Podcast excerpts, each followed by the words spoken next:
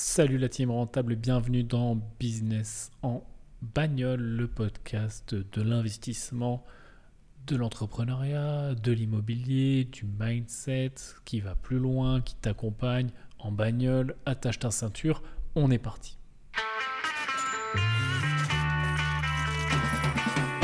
On est en voiture, on parle de business, d'immobilier, d'entrepreneuriat, de management, de mindset. Euh, mets ta ceinture, assis-toi, détends-toi. En bagnole. Alors bienvenue à tous et salut à tous ceux qui sont présents sur YouTube parce que tu le sais aujourd'hui, euh, en plus de toutes les plateformes de podcast, ce podcast est rediffusé également sur YouTube. Euh, donc euh, coucou à ceux qui sont là en vidéo, ça me permet parfois de faire des petits dessins.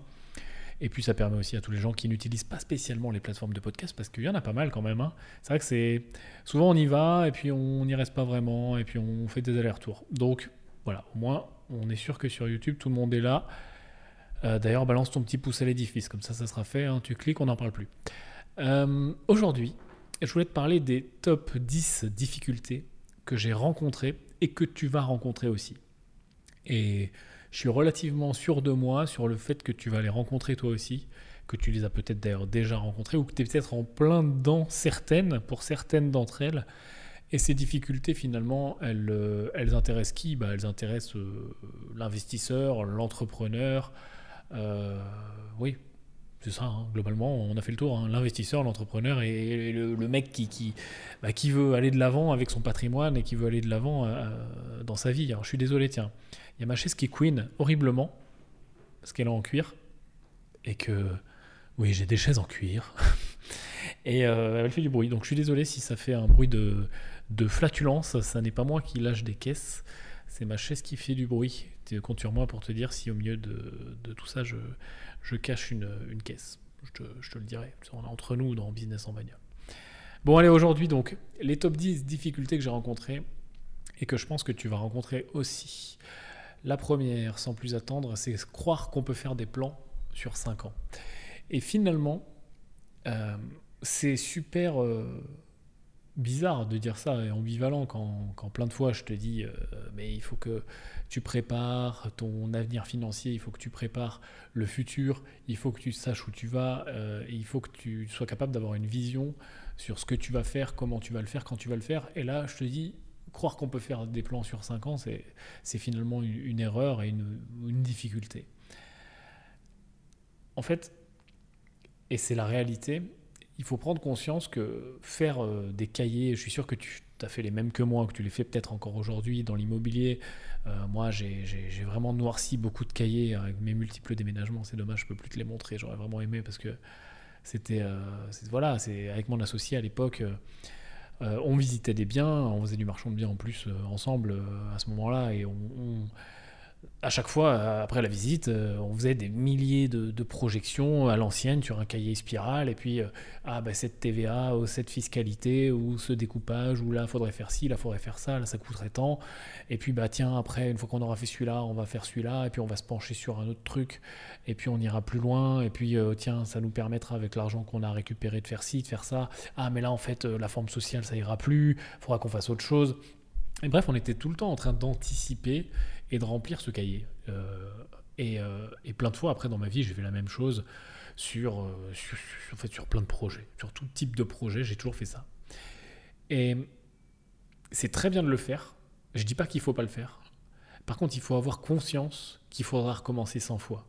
Et il faut avoir conscience que finalement, ce que tu écris là-dedans, je sais pas moi, sur 10 pages de projection de rêve de cahier, il y en a, il y en a 4, euh, il y en a, ouais, il y en a 4% qui vont, qui vont arriver, et puis tout le reste, ça sera poubelle. Et en fait, euh, il y aura encore 10 fois euh, 30 projections de 50 000 pages.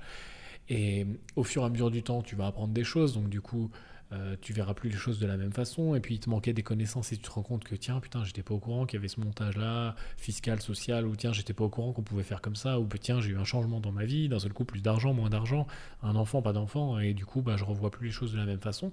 Et je vais changer mes plans plein de fois. Donc, faire des plans sur 5 ans, on peut. Faire des plans sur 5 ans, c'est nécessaire.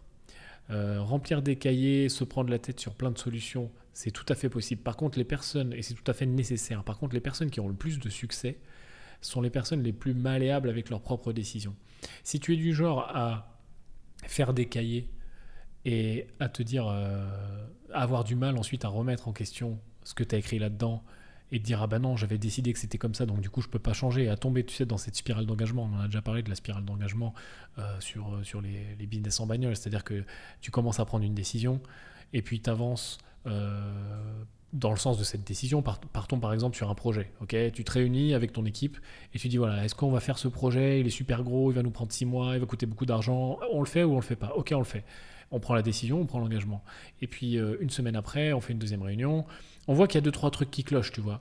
Mais euh, on se dit bah on a pris la décision, c'est validé, euh, on a déjà commencé à travailler dessus, on va pas faire on va pas perdre le travail qu'on a fait. Et là tu mets le doigt dans, dans la spirale d'engagement. Et donc du coup bah tout le monde travaille, etc. Tout le monde part sur des décisions qui sont déjà erronées au départ, puisque peut-être que sur la première réunion, quand on a décidé qu'on le faisait, on avait oublié un truc, on a choisi trop vite, et puis la deuxième, bah, on était parti du principe que ce qu'on avait validé à la première, bah, c'était plus revalidable, puisqu'on l'avait déjà validé, donc on ne va pas le remettre en question. Et donc la troisième réunion, la quatrième, etc., et on part sur un projet qui part dans le mauvais sens, et plus il avance, plus il part dans le mauvais sens, moins il a de chances de revenir dans le bon sens, voire même d'être annulé, parce que ça se trouve, il faudrait même pas qu'il soit en place. Mais étant donné qu'on est dans cette spirale d'engagement, tu vois, c'est des trucs très bateaux que tu as déjà entendu, genre mais attends, j'ai déjà travaillé 15 heures là-dessus, je ne vais pas travailler pour rien, j'ai pas fait tout ça pour rien, j'ai pas travaillé les équipes pour rien, j'ai pas dépensé, euh, j'ai pas dépensé déjà 10 000, 15 000 euros pour rien. Donc, bah, ça m'emmerde, tu vois, j'ai pas envie, donc euh, je continue. Et ça, là, l'exemple que je te donne, il est par exemple pour un travail d'équipe dans une entreprise, mais ça fonctionne de la même façon avec toi-même. C'est-à-dire que si tu fais des projets euh, toi-même tout seul sur, ton exemple, mon exemple du petit, cahier, et puis qu'au bout d'un moment, ben, à force de, noircir des cahiers, tu n'es plus capable de revenir en arrière parce que tu t'es engagé avec toi-même et plus tu as travaillé sur un truc et, et, tu seras plus malléable avec tes décisions. Donc vraiment, une, des une de mes plus grandes difficultés, c'était ça, c'était de, de, de, croire que, qu'on pouvait faire des plans sur 5 ans qui n'allaient pas changer. C'est ça la fin de la phrase que je t'avais pas donnée au début en fait. Et vraiment, travaille ta malléabilité. Je ne sais pas si ça existe ce mot. Travaille ta capacité à, à être, euh, à changer d'avis, en fait. C'est assez rigolo, hein, je rends fou ma femme, elle me dit, mais tu changes tout le temps d'avis. Tu m'as dit un truc il y a une semaine, et puis tu as déjà changé d'avis. Et elle, elle a l'impression que je suis une girouette parce que je change d'avis, alors que pas du tout. Quand je change d'avis, et j'ai plein de, de, petits cas du quotidien en tête, quand je change d'avis sur un petit truc comme ça, je change pas d'avis parce que je suis une girouette. Je change d'avis parce que les, les, les, variables ont changé, en fait. C'est juste ça. Et c'est juste que j'ai, j'ai à force de faire des conneries, tu vois, j'ai acquis, euh, je sais pas, c'est peut-être une de mes forces, une, une, une, facilité à changer d'avis, enfin à réanalyser les variables, à dire ce qui était vrai il y a même parfois deux heures n'est plus vrai aujourd'hui. Et pour plein de gens qui débutent, ou en tout cas c'est une erreur que je vois souvent, c'est de, de, refuser de réanalyser les variables quand elles ont changé. Donc la bonne question à se poser euh, quand je, sens que potentiellement je tombe dans euh, de la spirale d'engagement ou, que j'ai un doute d'aller dans le mauvais sens ou que je me dis tiens est-ce que ça s'applique à moi, c'est de me dire ok, avant de me poser sur la résolution du problème, déjà est-ce que les variables ont changé? Tu vois? Par exemple de base, euh, j'allais monter un business avant le coronavirus, j'allais ouvrir un fleuriste, j'avais fait mes business plans de ouf et tout. Et bon, bah, ça a pris du retard, coronavirus, etc. Et demain, on sort de la crise du corona, ou alors même aujourd'hui, euh, avec, euh, euh, le début de sortie, je ne sais pas si on peut appeler ça une sortie, qu'on est en train de connaître. Admettons, je relance le projet, tu vois. Est-ce que les variables ont changé? Est-ce que le business plan peut être le même? Est-ce que les gens ont les mêmes habitudes de consommation? Est-ce que demain, on vivra pareil qu'hier, etc. Peut-être que oui, peut-être que non, j'en sais rien, c'est un exemple fictif, mais toujours est-il qu'il faut se poser cette question, est-ce que les variables ont changé? Et ça te permettra d'être plus malléable avec tes propres décisions. On peut faire des plans sur de longues périodes, mais ils vont nécessairement changer. Donc ça c'est la première difficulté, le premier enseignement et la première chose à, vraiment noter en lettres d'or. La deuxième difficulté, prise de conscience, slash, euh, ah ouais, j'avais pas compris, que tu vas rencontrer, je pense, et moi que j'ai rencontré en tout cas, c'est que je suis désolé, c'est pas la putain de passion qui te fait être meilleur. J'en ai marre de voir toujours les mêmes influenceurs, là, euh, euh, Lamborghini, baguette magique, etc. pour certains, t'expliquer que euh, ce qui fait que dans la vie, tu arrives à, tes buts, c'est ta passion, ton engagement, ton envie d'aller plus loin, te déchirer les fesses pour X ou Y truc. Ou même dans, dans, le sport, tu vois, ou dans la compétition. Et, souvent, on, met la passion au devant de la scène, en fait.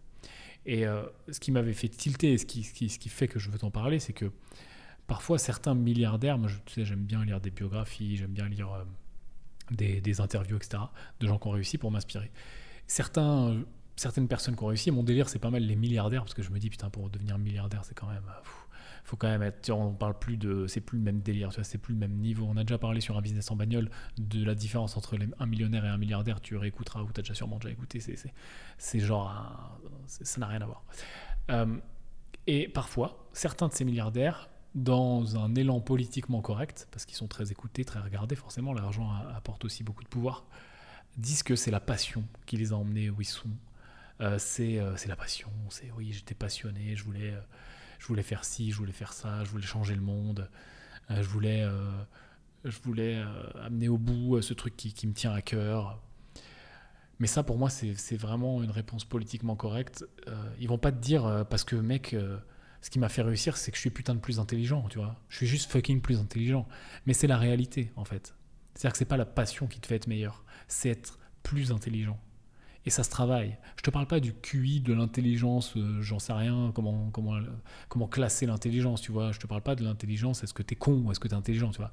Je te parle de l'intelligence business. Je te parle de l'intelligence qui se travaille. Je te parle de, de toute cette intelligence-là qui fait que tu es meilleur avec le temps, qui fait que tu apprends, qui fait que l'expérience, toutes les expériences que tu accumules, soit tu es, bah, es con, et puis tu les, tu les prends pas en compte et tu continues à faire un truc qui marche pas, tu vois, tiens, je vais ouvrir une porte en tapant ma tête contre le mur, et puis euh, si le mur il s'ouvre, je vais réussir, tu vois, et au bout de la, cinquantième fois, tu te dis, non, ça va marcher, t'inquiète pas. Ou soit tu es intelligent, tu tapes une fois, tu fais, ah ben non, c'est peut-être pas la bonne façon d'ouvrir une porte, tiens, il y a une poignée là, ah oui, ah ouais, ça marche mieux. C'est ça, dont je te parle, l'intelligence business. Et l'intelligence business, beaucoup, beaucoup, beaucoup, beaucoup, beaucoup, beaucoup trop de gens la sous-estiment. Et notamment les, les, jeunes entrepreneurs, les gens qui veulent se lancer, ou, et où la catégorie d'entrepreneurs, tu sais, euh, comment on appelle ça, les micro-entrepreneurs, tu sais, les gens qui sont à leur compte, mais juste, euh, tu sais, on ne sait pas trop où ils veulent aller, quoi. Est-ce qu'ils veulent juste être leur propre patron? Est-ce qu'ils veulent vraiment monter une entreprise? Tu vois, il y, y, a un truc qui se passe entre les deux. Et hum, faut accepter ça. C'est-à-dire que l'intelligence business se travaille. C'est une compétence. C'est-à-dire que l'intelligence business, c'est vraiment une compétence. Ça, ça a un nom, l'intelligence business. De comprendre comment fonctionne un business, de comprendre comment fonctionne une entreprise, et au fur et à mesure, d'ajouter des briques de connaissances de comment fonctionne une entreprise. Et tous les pans d'une entreprise, tu vois, de passer des, des RH euh, au développement international, de la compta, de, du branding, du marketing, de tout ce que tu as envie. Et tout ça, tu vois, de, de, de, de, la gestion des clients, de, comprendre tout ça, finalement, s'appelle l'intelligence business, c'est-à-dire d'arriver à, bah, porter une boîte et à la faire aller de l'avant. Et ça, ça se travaille. Je suis désolé, les, milliardaires qui disent j'ai réussi parce que je suis, plus passionné, c'est non. T'as réussi parce que t'es putain de plus intelligent, mec. En effet, t'es un génie. T'es devenu un génie du business. Et tu l'as travaillé. Alors, il y, a certaines personnes qui ont plus de facilité, comme, comme Dab. Hein. Il y a des gens qui, font, qui ont plus de facilité. Euh, l'oreille musicale, pardon, mon téléphone qui sonne, l'oreille musicale, le piano ou tout ce que tu as envie. Euh, et ben c'est pareil, il y a des gens qui ont plus de facilité avec le business. Mais toujours est-il que euh, ça se travaille, tout simplement. Donc deuxième vraiment difficulté que j'ai rencontrée, c'est de, croire que euh, un business, ça se, ça gérait au doigt mouillé, de pas comprendre que, que, tu peux travailler cette intelligence et de pas utiliser des ressources méga simples, tu vois, des gens qui l'ont déjà fait. Tiens, comment t'as fait? Moi, je suis nul pour ça. Et toi, tu fais comment? Bah, Moi, je fais comme si, je fais comme ça, et puis je travaille avec lui, et puis ça fonctionne bien, etc. Ou euh, lire des bouquins, ou euh, faire des recherches, participer sur des forums, faire des formations. Euh, tu vois, tout ça, quoi. Ou tout simplement, parfois, pour le chef d'entreprise, ça passe par embaucher quelqu'un de meilleur que soi qui va t'apprendre. C'est pas parce que enfin, c'est pas parce que tu embauches un salarié qui, ça faut vraiment s'enlever ça de la tête, hein, qui, est euh, en dessous de toi dans l'échelle à la con de la hiérarchie d'une entreprise, qu'il ne faut pas qu'il soit meilleur. Tous tes salariés devraient être meilleurs que toi. C'est dur hein, à faire, mais parce que euh, quand tu commences à avoir un peu d'intelligence business, c'est que tu as un petit peu touché à tout, mais tous tes salariés devraient être meilleurs que toi. Donc euh, ces gens-là peuvent t'apprendre, ces gens-là peuvent te tirer, tout simplement, peut-être sur une seule partie ou sur la totalité de, de leurs compétences. Donc point 3, difficulté que j'ai rencontrée, que je pense que tu vas rencontrer, peut-être que tu rencontres encore aujourd'hui, c'est ne pas savoir trancher rapidement. Dans plein de points, et encore une fois pour les, investisseurs et pour les, pour les, chefs d'entreprise, euh, ne pas savoir trancher rapidement est un problème. Parce que tu vas t'enfoncer, tu vois, c'est un peu l'inverse de la spirale d'engagement, tu vas t'enfoncer dans un, un immobilisme sans fin et euh, un état qui va être... Euh, voilà, tu vas avoir besoin de validation, fléau hein, du, du 21e siècle. Et donc, plus tu vas avoir besoin de validation, plus tu vas chercher de la validation, euh, tu vas euh, demander à de plus en plus de gens qui auront bien sûr des avis contradictoires parce que personne n'est jamais d'accord, le consensus n'existe pas. Donc des gens vont te dire bleu, des gens vont te dire rouge, des gens vont te dire vert. Ça t'avancera pas plus et puis tu vas continuer à te perdre et tu seras dans un immobilisme qui va, qui va te, te geler sur place, te bloquer, et puis tu vas finir par ne jamais trancher. Donc soit procrastiner, mettre cette euh, décision au lendemain, soit, euh, bah, soit, soit rester bloqué dessus et, ne plus rien faire, c'est-à-dire qu'elle va te paralyser, et puis toutes tes autres tâches vont passer au second plan. Pour 95% des décisions, il ne faut que 30 secondes, voire même moins de 30 secondes. 95% des décisions ne sont pas euh, critique pour ton business ou tes investissements. Beaucoup, beaucoup de décisions sont mises trop haut dans l'échelle de la criticité ou dans l'échelle de l'impact futur sur nos décisions. Typiquement, je prends le truc numéro un peut-être du, chef d'entreprise euh, qui débute et peut-être du, micro-entrepreneur justement, c'est de se prendre la tête sur ses cartes de visite et sur son logo. Combien de gens, moi le premier, se sont pris la tête pendant des jours, des heures, des semaines parfois sur leur logo, leur couleur, leur, carte de visite, de savoir si oui ou non euh, j'y vais, j'y vais pas. Ah mais attends, oui, mais alors là j'ai vu que le bleu en fait c'était la couleur de l'espoir et moi je suis plutôt sur du rouge parce que je suis dans le mouvement avec ma boîte. Alors que qu'est-ce qu'on s'en tape le cul? Oui, attention, on ne me fait pas dire que ce que j'ai pas dit. Un logo, c'est important, une carte de visite, c'est important, mais ça se change extrêmement rapidement. Est-ce que c'est ça qui va couler ta boîte? Est-ce que c'est ça qui... Non, tu fais un test avec ton logo. Euh, j'ai envie de te dire, euh, je suis là, je fais un test, je le pose, euh, je, le montre aux gens, il fonctionne, il fonctionne pas, et, c'est terminé. Donc typiquement, ce genre de décisions, elles, elles n'ont pas un niveau de criticité très important. Et ce qui est difficile, c'est que quand toi tu les prends, elles sont face à toi et tu es celui qui doit trancher. Et bien souvent, c'est quelque chose qui est compliqué quand tu commences à avoir beaucoup de gens, beaucoup de salariés, que la boîte grossit, il y a beaucoup d'équipes. Parce que tu vas passer de la personne qui euh, avait euh, la tête dans le guidon, qui faisait avancer les choses, qui faisait parfois les ventes, euh, la, la, production de ce que tu veux, etc., à quelqu'un qui va juste devoir répondre à des questions pour justement trancher les insécurités des autres et leurs propres questionnements, ce qui est relativement normal puisque c'est tes salariés, c'est toi le patron, donc il en faut bien un qui tranche, c'est toi. Donc tu vas être assailli de toutes parts de plus en plus de choses à trancher. Moi, ça, ça, me bouffe le cerveau et, et, je pense que toi aussi, je pense que c'est d'ailleurs normal, ça boufferait le cerveau à tout le monde, de toute la journée avoir des trucs à trancher, avoir des réponses à donner sur rien de dingue à chaque fois. Donc parfois, dans, ce tas-là, dans 5% des cas, la décision est importante et elle te demandera plus de 30 secondes et tu vas peser le pour et le contre et tu vas peut-être creuser, tu vas peut-être différer euh, ta décision. D'ailleurs, on va y revenir juste après. Mais dans 95% des cas, bah, prends la décision rapidement, franchement, parce que de prendre la décision rapidement et de prendre le risque de se tromper sur quelque chose qui n'a pas un niveau de criticité importante, euh, et, donc de le changer plus tard et donc de perdre du temps machin, va être moins handicapant que de passer du temps sur cette décision. Parce que le temps que tu passes pas sur cette décision, tu vas partir justement sur des choses sur du 80 en fait, et pas sur du 20. Et, il est là, elle est là la, la, clé, c'est de, de, de, reconnaître le 80 et de reconnaître le 20, tout simplement. Et en effet, par contre, pour les autres décisions, de savoir les reconnaître rapidement, les fameuses 5% de décisions qui vont demander peut-être de l'étude de marché, peut-être de de la, de la temporisation. Je pense à l'investissement, par exemple. Je pense à un investissement immobilier qui souvent va demander de la temporisation, une journée, deux journées. Pareil, je pense à une entrée sur un actif sur les marchés financiers. Parfois, on voit très bien que, le, le, pattern qui se dessine, mais il euh, bah, faut attendre une confirmation.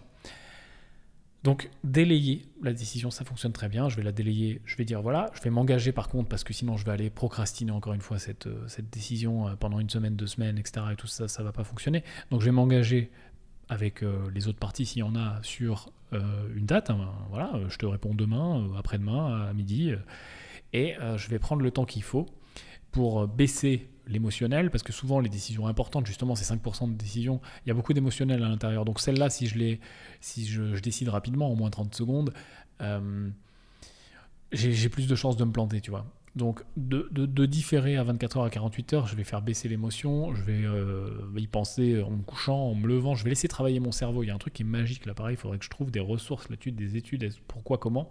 Il y a un truc qui est magique, c'est que plein de fois, quand tu focuses sur une résolution, sur un problème, tu ne trouves pas la solution. Ou c'est comme plein de fois, tu sais, où tu as un, mot sur le bout de la langue, où tu as, euh, une musique euh, dans la tête et tu trouves pas ce que c'est, tu vois. Et à chaque fois que tu vas trouver ce mot ou cette musique, c'est quand tu arrêteras de chercher que tu vas aller faire autre chose. Pourquoi? Parce que ton cerveau, en fait, il travaille en tâche de fond, comme un ordinateur qui ferait des trucs en tâche de fond, qui runnerait son antivirus pendant que tu es en train d'aller sur Internet, et il fait son truc en tâche de fond. C'est pareil. Donc, parfois, le, le fait d'arrêter de focuser sur le problème, sur la résolution, sur l'émotion autour de tout ça, de le prendre. Moi, ça m'arrive parfois de dire, écoute, là, je ne trouve pas. Faut que je réfléchisse à ça. Bon, je dis, faut que je réfléchisse à ça parce que je dis pas, il faut que je laisse mon cerveau euh, travailler sur autre chose. Tu perds, tu perds un temps fou avec ton interlocuteur. Faut que j'y pense. Mais en vrai, j'y pense pas. C'est tout le contraire. En vrai, j'y pense pas. Je sais que j'ai là parce que ça me prend la tête. Parce que je sais que j'ai ce truc-là. Il est urgent, il est important, il est 5%, il est. Voilà. Donc, il revient de temps en temps. Mais je travaille pas euh, assidûment dessus. Tu vois, je m'assois pas devant une feuille en me disant putain, il faut que je règle ce problème. Non, c'est tout l'inverse. Je fais un truc qui n'a rien à voir. Je vais dehors, je bois un café, je m'en vais au Starbucks, je vais marcher, euh, je vais me doucher. La douche, c'est magique. Je vais courir, je vais faire du sport. Et d'un seul coup, ton cerveau te fournit soit la solution, soit une partie de la solution. Donc, voilà pour ce point-là. Comprendre que tu peux trancher rapidement la majorité, vraiment, c'est même plus du 80-20, hein, c'est du 95-5, hein, des décisions qui n'ont pas un niveau de criticité important et que les autres, euh, tu vas pouvoir les délayer pour travailler un peu dessus. Point suivant, euh, difficulté que j'ai rencontrée, que je pense que tu vas rencontrer. Ne pas vouloir m'associer pour gagner plus. Tu sais, il y, a un, proverbe qui dit euh, Seul on va plus vite et ensemble on va plus loin. Bah, c'est des conneries, c'est du bullshit. Euh, en fait, ensemble, on va plus vite et plus loin. Je vois pas à quel moment seul on va plus vite que quand on est associé, encore une fois associé avec les bonnes personnes. Hein. On avait fait un business en bagnole sur quels sont les critères d'une bonne association, tu pourras aller l'écouter. Euh, mais je pense que associé, on va et plus vite et plus loin, c'est clair. Et souvent, euh, quand tu débutes et au début de ton parcours, tu veux pas t'associer parce que tu veux gagner plus, tu veux plus de parts, parce que tu as, le raisonnement simpliste de dire, bah oui, euh, cet immeuble, euh, il vaut 300 000, si je me mets à 50-50, bah, j'ai plus que 150 000, euh, j'ai la moitié de l'immeuble, et, euh, voilà, la moitié des loyers, la moitié du patrimoine. Oui, d'accord, mais tu as aussi la moitié des risques, tu as aussi la moitié de la force de frappe, tu as aussi la moitié du cerveau, tu as aussi la moitié du temps, tu as aussi la moitié des skills et des, compétences. Et je, je te parle pas, tu as la moitié en mode tu prends moins de risques, tu es plus tranquille. Non, non, je te parle, tu as la moitié en mode, euh, on parle, une association, c'est pas un plus, c'est des puissances, tu vois. C'est du multiplication, de la multiplication l'association. Et donc si chacun a sa partie, bah tu peux, tu peux, tu, fais une exponentielle, tu vois. Tu, vas ajouter des compétences, tu vas ajouter du temps, tu vas ajouter des trucs pour lesquels tu es bon, mais l'autre est pas bon, etc. Les associations très différentes, blablabla. Je te refais pas le podcast sur l'association, mais l'exponentialité de l'association va faire que tu vas gagner plus à la sortie.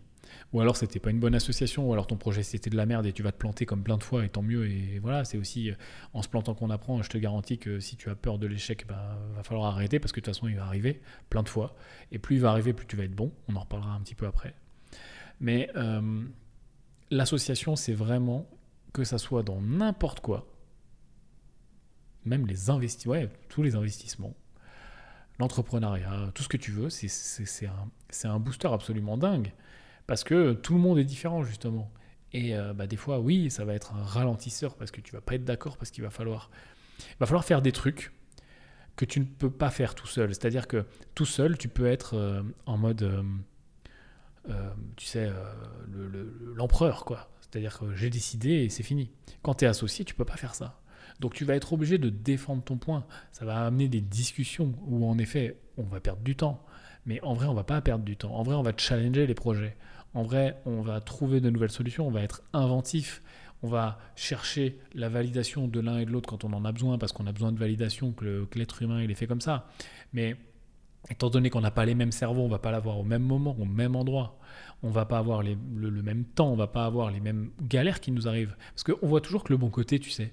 Ah bah je vais faire cet immeuble, je vais gagner tant. Ouais, mais tu as oublié que parfois euh, bah, tu as peut-être un locataire qui va pas payer, ou tu as un truc qui va être cassé, ou il va arriver une galère dans ta vie, ou tu vas avoir un décès dans ta famille, etc. Et là, à ce moment-là, bah, si tu es tout seul, bah, tu as tout sur ta tête. Si tu es associé, si tu es 2, 3, 4, autant que tu veux, ça va être beaucoup plus simple aussi de, de, de, de cette façon-là. Et puis il va y avoir des spécialisations qui vont pouvoir se mettre en place. Lui, il est super bon pour les travaux, lui, il est super bon pour le marketing, lui, il est super bon dans la vente, lui, il est super bon dans, dans ci et dans ça. Donc, l'exponentiel sur chiffre d'affaires, sur retour sur investissement, sur tout ce que tu veux, à condition d'avoir faim. Hein. toujours pareil, hein. euh, BTC, j'ai envie de te dire. Hein. si tu es là, oui, bon, oui, il se passera rien.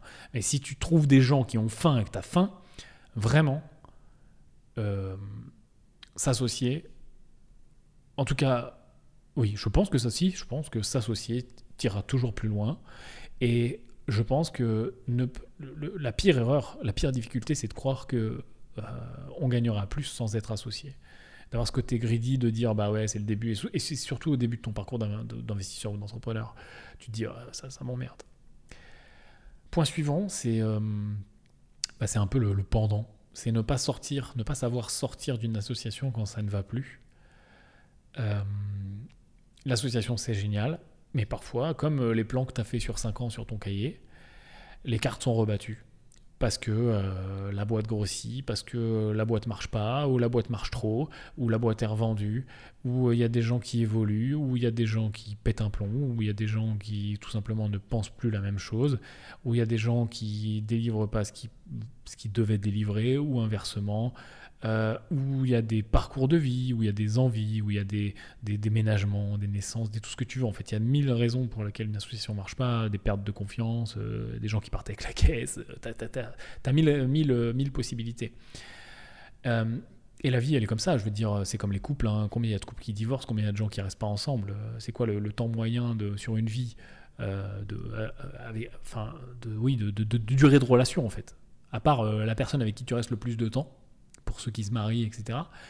Euh, ou, pour, pour, les gens qui sont en couple stable. Si tu enlèves cette personne-là, regarde toutes les autres relations, qui est, qui est finalement, globalement, à part pour les gens qui n'ont pas connu grand monde, la majorité. En fait, en fait 99% de tes relations, c'est des relations qui n'ont pas duré longtemps. Je parle des relations amoureuses. Et donc les statistiques, quand même, elles, sont, elles montrent que les relations humaines, bah, elles ont quand même plus de chances de pas trop marcher que de marcher. C'est comme euh, les, les, amitiés qu'on voit. Tu vois, combien d'amis de, d'amis d'enfance tu as encore? Combien d'amis de 10 ans, de 20 ans t'as encore? Pas grand, pas, pas, pas grand, hein, normalement, hein, sur les doigts d'une main et encore. Parce que bah, les relations humaines, c'est comme ça. Je veux dire, c'est ni bon ni mauvais, c'est juste que les gens ont des parcours. La vie change, la vie évolue. Euh, tu peux pas savoir de quoi demain sera fait. Il y a des choses qui se passent. Et puis, pouf, au milieu, des fois, ça pète une crise. Tiens, le coronavirus, personne ne l'avait prévu, tu vois. Donc, c'est normal, en fait. C'est un parcours normal. C'est pas juste grave, c'est pas juste pas bien, c'est juste normal.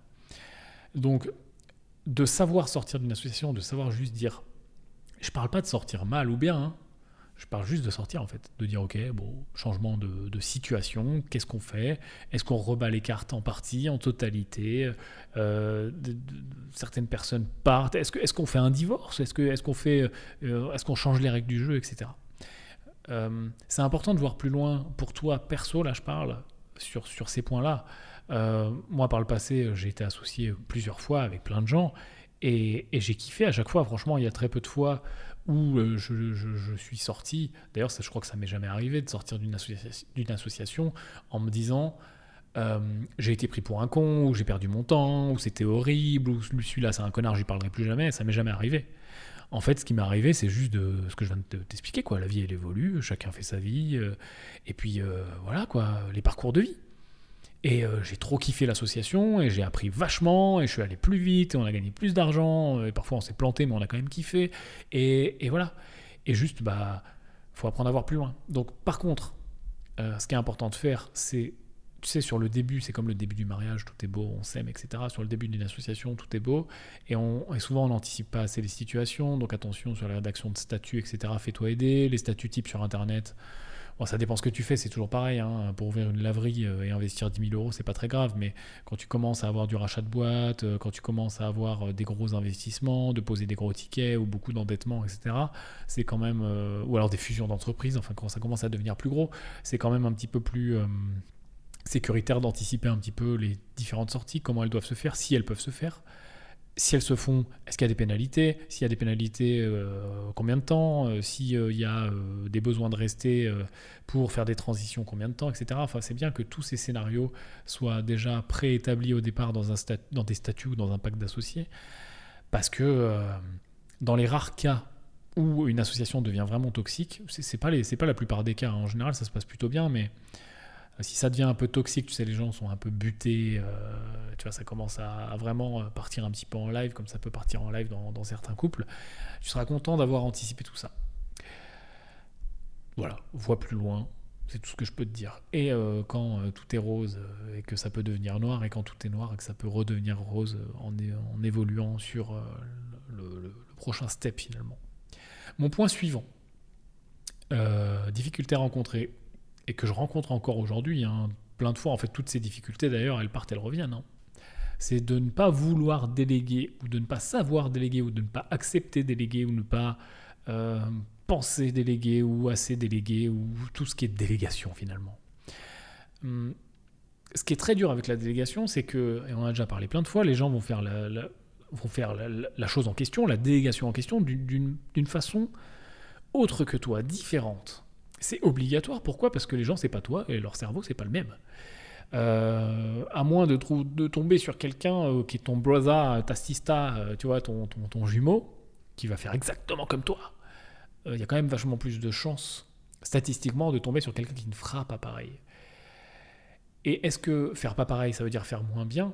Bah, C'est ce qu'on a tendance à penser quand on commence à déléguer. On veut que ça soit fait à tout prix, à notre façon, et on tombe dans des situations débiles, tu vois, où je pense, euh, dans, toutes les grandes boîtes, on voit ça, où tu as le petit chef euh, qui a sa façon de faire et que l'étiquette, eh ben, il faut la mettre comme ça, avec ce mouvement-là et sur cette étagère dans cet ordre-là, euh, par couleur. Et tu as des gens qui arrivent et qui ont trouvé un nouveau système de faire mieux qui va plus vite, qui coûte moins cher, qui est plus agile, plus précis et en plus moins source d'erreur. Et tu commences, et puis bon, bah, tu commences à le faire et puis le petit chef, bah, ça lui va pas parce que lui, il a dit putain, attends, moi, ma façon de faire, c'est quand même oh c'est quand même moi le chef. C'est les étiquettes, elles sont comme ça. Là, là, là, là, là. Les étagères, là, de A à Z. OK? Et donc, ce mec-là a du mal à déléguer, a du mal parfois à accepter que les gens puissent faire autrement. Et encore une fois, là, dans mon exemple, les gens, ils ont fait mieux, mais parfois, ils peuvent faire pareil. C'est-à-dire qu'ils ont juste fait un autre système qui n'est pas plus efficace, pas moins cher, mais c'est juste un autre. Et puis, vu que c'est plus toi qui le fais, mais c'est eux, bah, peut-être que c'est bien de leur laisser aussi leur système à eux, dans lequel ils se retrouvent, etc. À, condition, bien sûr, de passer par une phase de OK, est-ce que ton système il tient debout?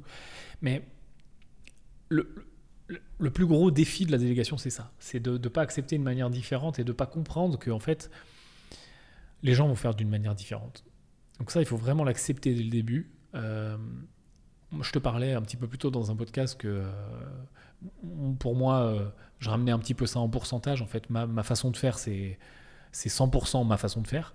Et en fait, les gens à qui je délègue, eh ben, je vais accepter, tu vois, jusqu'à ce qu'ils fassent, je sais pas moi, 50, 60, 70, 80, trouve ton chiffre, pour cent de façon de faire comme moi.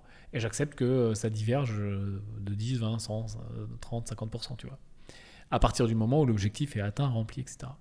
Et surtout, de ne pas vouloir déléguer ou ne pas faire assez confiance, euh, ça va tuer dans l'œuf les initiatives et la créativité et l'envie euh, des gens justement avec qui tu travailles, avec qui tu délègues et, les gens que tu embauches, d'être trop sur leur dos en disant non, là, tu as fait 60% comme moi, moi je veux que ça soit 100, ou tu as collé ton étiquette comme ça et nous on la colle comme ça.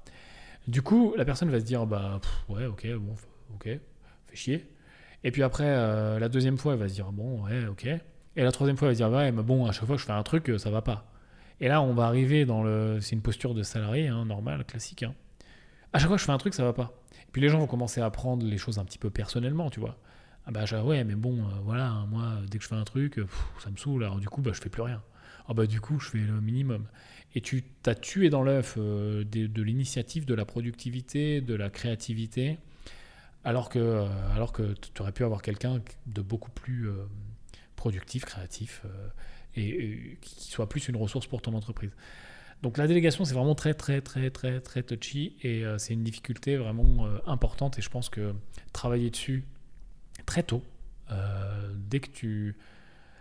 Même au stade du montage de ta boîte, hein, si, si tu penses que tu vas avoir une entreprise qui va demander beaucoup de délégation, beaucoup de masse salariale, ou voire même si tu pars en mode entrepreneur-investisseur, tu vois, genre bah, typiquement marchand de biens, où tu vas avoir beaucoup de délégations, beaucoup de suivi de chantier, beaucoup de... Et encore pire, tu vois, si tu es artisan toi-même ou que tu fais des travaux toi-même, tu vois, moi ça a été aussi un de mes gros problèmes. Euh, je fais beaucoup de travaux, enfin je faisais beaucoup de travaux moi-même, j'aime bien ça. En plus, ça, me détend un petit peu, tu vois, c'est un petit peu...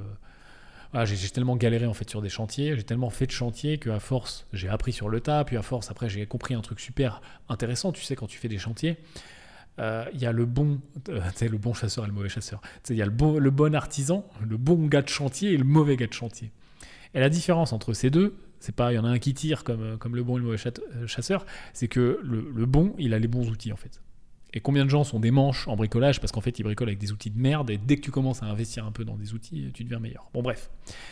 Donc ces mecs-là, un peu comme moi, et bien meilleur que moi parce que je suis loin d'être un artisan et un professionnel, plus tu vas être bon en fait, moins tu vas accepter que ça soit fait pas exactement comme toi, que ça soit fait euh, peut-être, euh, voilà, euh, tu es un peu moins regardant sur les finitions, etc. C'est pareil sur un chantier, je veux dire. Moi, je suis le mec débile qui peint derrière les meubles super bien, ou qui, qui fait des joints qu'on voit pas, ou tous ces trucs-là, tu vois, qui passe, qui passe deux heures sur un truc qu'on va pas voir à la fin. Parce que c'est moi qui l'ai fait, et parce que quand t'es nez dedans, t'es con. Hein, c'est comme tout, hein, quand même dans une entreprise, dans une décision, dans, une décision d'investissement, c'est encore une fois une pierre pour, pour l'association. Quand tu es dedans, le nez dedans, tu es con. C'est comme ça. Et c'est pareil sur un chantier. Et c'est pareil justement euh, dans la délégation d'un chantier. Si tu l'as fait et que tu as été con parce que tu as été dedans et que tu l'as vu, plus, plus, plus t'en sais en fait. Et, plus ça va être dur. Plus tu es bon dans ce que tu délègues, plus ça va être dur. Parce que là, tu vas déléguer, je reprends mon exemple du super marchand de biens, euh, qui veut grossir, etc. Il commence à déléguer beaucoup, beaucoup, beaucoup de travaux. Et il va faire du suivi de chantier, forcément, il va faire du contrôle, il va faire de la réception. Et euh, il va arriver, et ouais, il y a des trucs qui vont être euh, du travail juste normal, en fait. C'est-à-dire qu'en effet, quand tu te penches sous le meuble suspendu de salle de bain et que le joint des deux carreaux de jointure de la plainte sous le meuble, en effet, est un petit peu décalé euh, parce que bon bah c'était un peu chiant ou ça a été fait après, ah, ça a été rattrapé, voilà, et que tu es la seule putain de personne à te pencher là-dessous pour vérifier, bah forcément tu vas dire ah mais merde les gars c'est du ah, c'est pas du travail de merde ça, mais en fait qui va qui va regarder ça? Jamais personne dans l'histoire de, de cet appartement, tu vois. Donc dès que, tu, dès que tu vas avoir affaire à beaucoup de délégations, travaille dessus dès le début. Euh, il y a des super bons livres euh, qui traitent de ça, bien mieux que moi, euh, des, ressources par million, comme d'hab, hein, Google, formation, bouquins. Il y a plein, plein, plein, plein de ressources disponibles, mais vraiment, souvent, on a tendance à se dire tout ce qui est management de délégation, finalement, la délégation, c'est un pan du management. on travaille pas dessus parce que, à moins pour ceux éventuellement qu'on fait des études dans, dans le secteur, mais quand tu es un peu autodidacte, tu travailles pas dessus parce que tu, tu te dis, ouais, bon, c'est quand même. Euh, il y a quand même des trucs plus importants, tu vois. Genre euh, vendre, euh, créer mon produit, gérer ma, ma, ma, ma même, pas, ma compta, mais mes, financials sur ma boîte, etc. La faire grossir, trouver des clients, pas me planter, pas faire faillite, tu vois. Et donc tu te dis, bon, font chier, tu vois. Mais c'est super important. Point suivant ne pas comprendre assez tôt qu'on s'en tape du montage.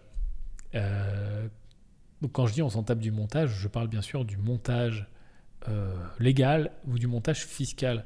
Pour euh, tous, tous les, clients IMO de formation, notamment les académiciens, vous reconnaîtrez le triangle de l'investissement. pour les autres, globalement, bah, de quoi on parle? On parle, ah bah, on parle qu'il faut que je fasse un dessin. Je vais faire un petit dessin. Euh, je, vais le, décrire aussi pour les gens qui sont en podcast. Donc, rapidement, le triangle de l'investissement, bah, ça ressemble à un triangle. Hein. La base du bas, c'est le bien. Tiens, je vais te faire un double triangle de l'investissement. Euh, je vais te faire le triangle de l'investissement et de l'investisseur immobilier.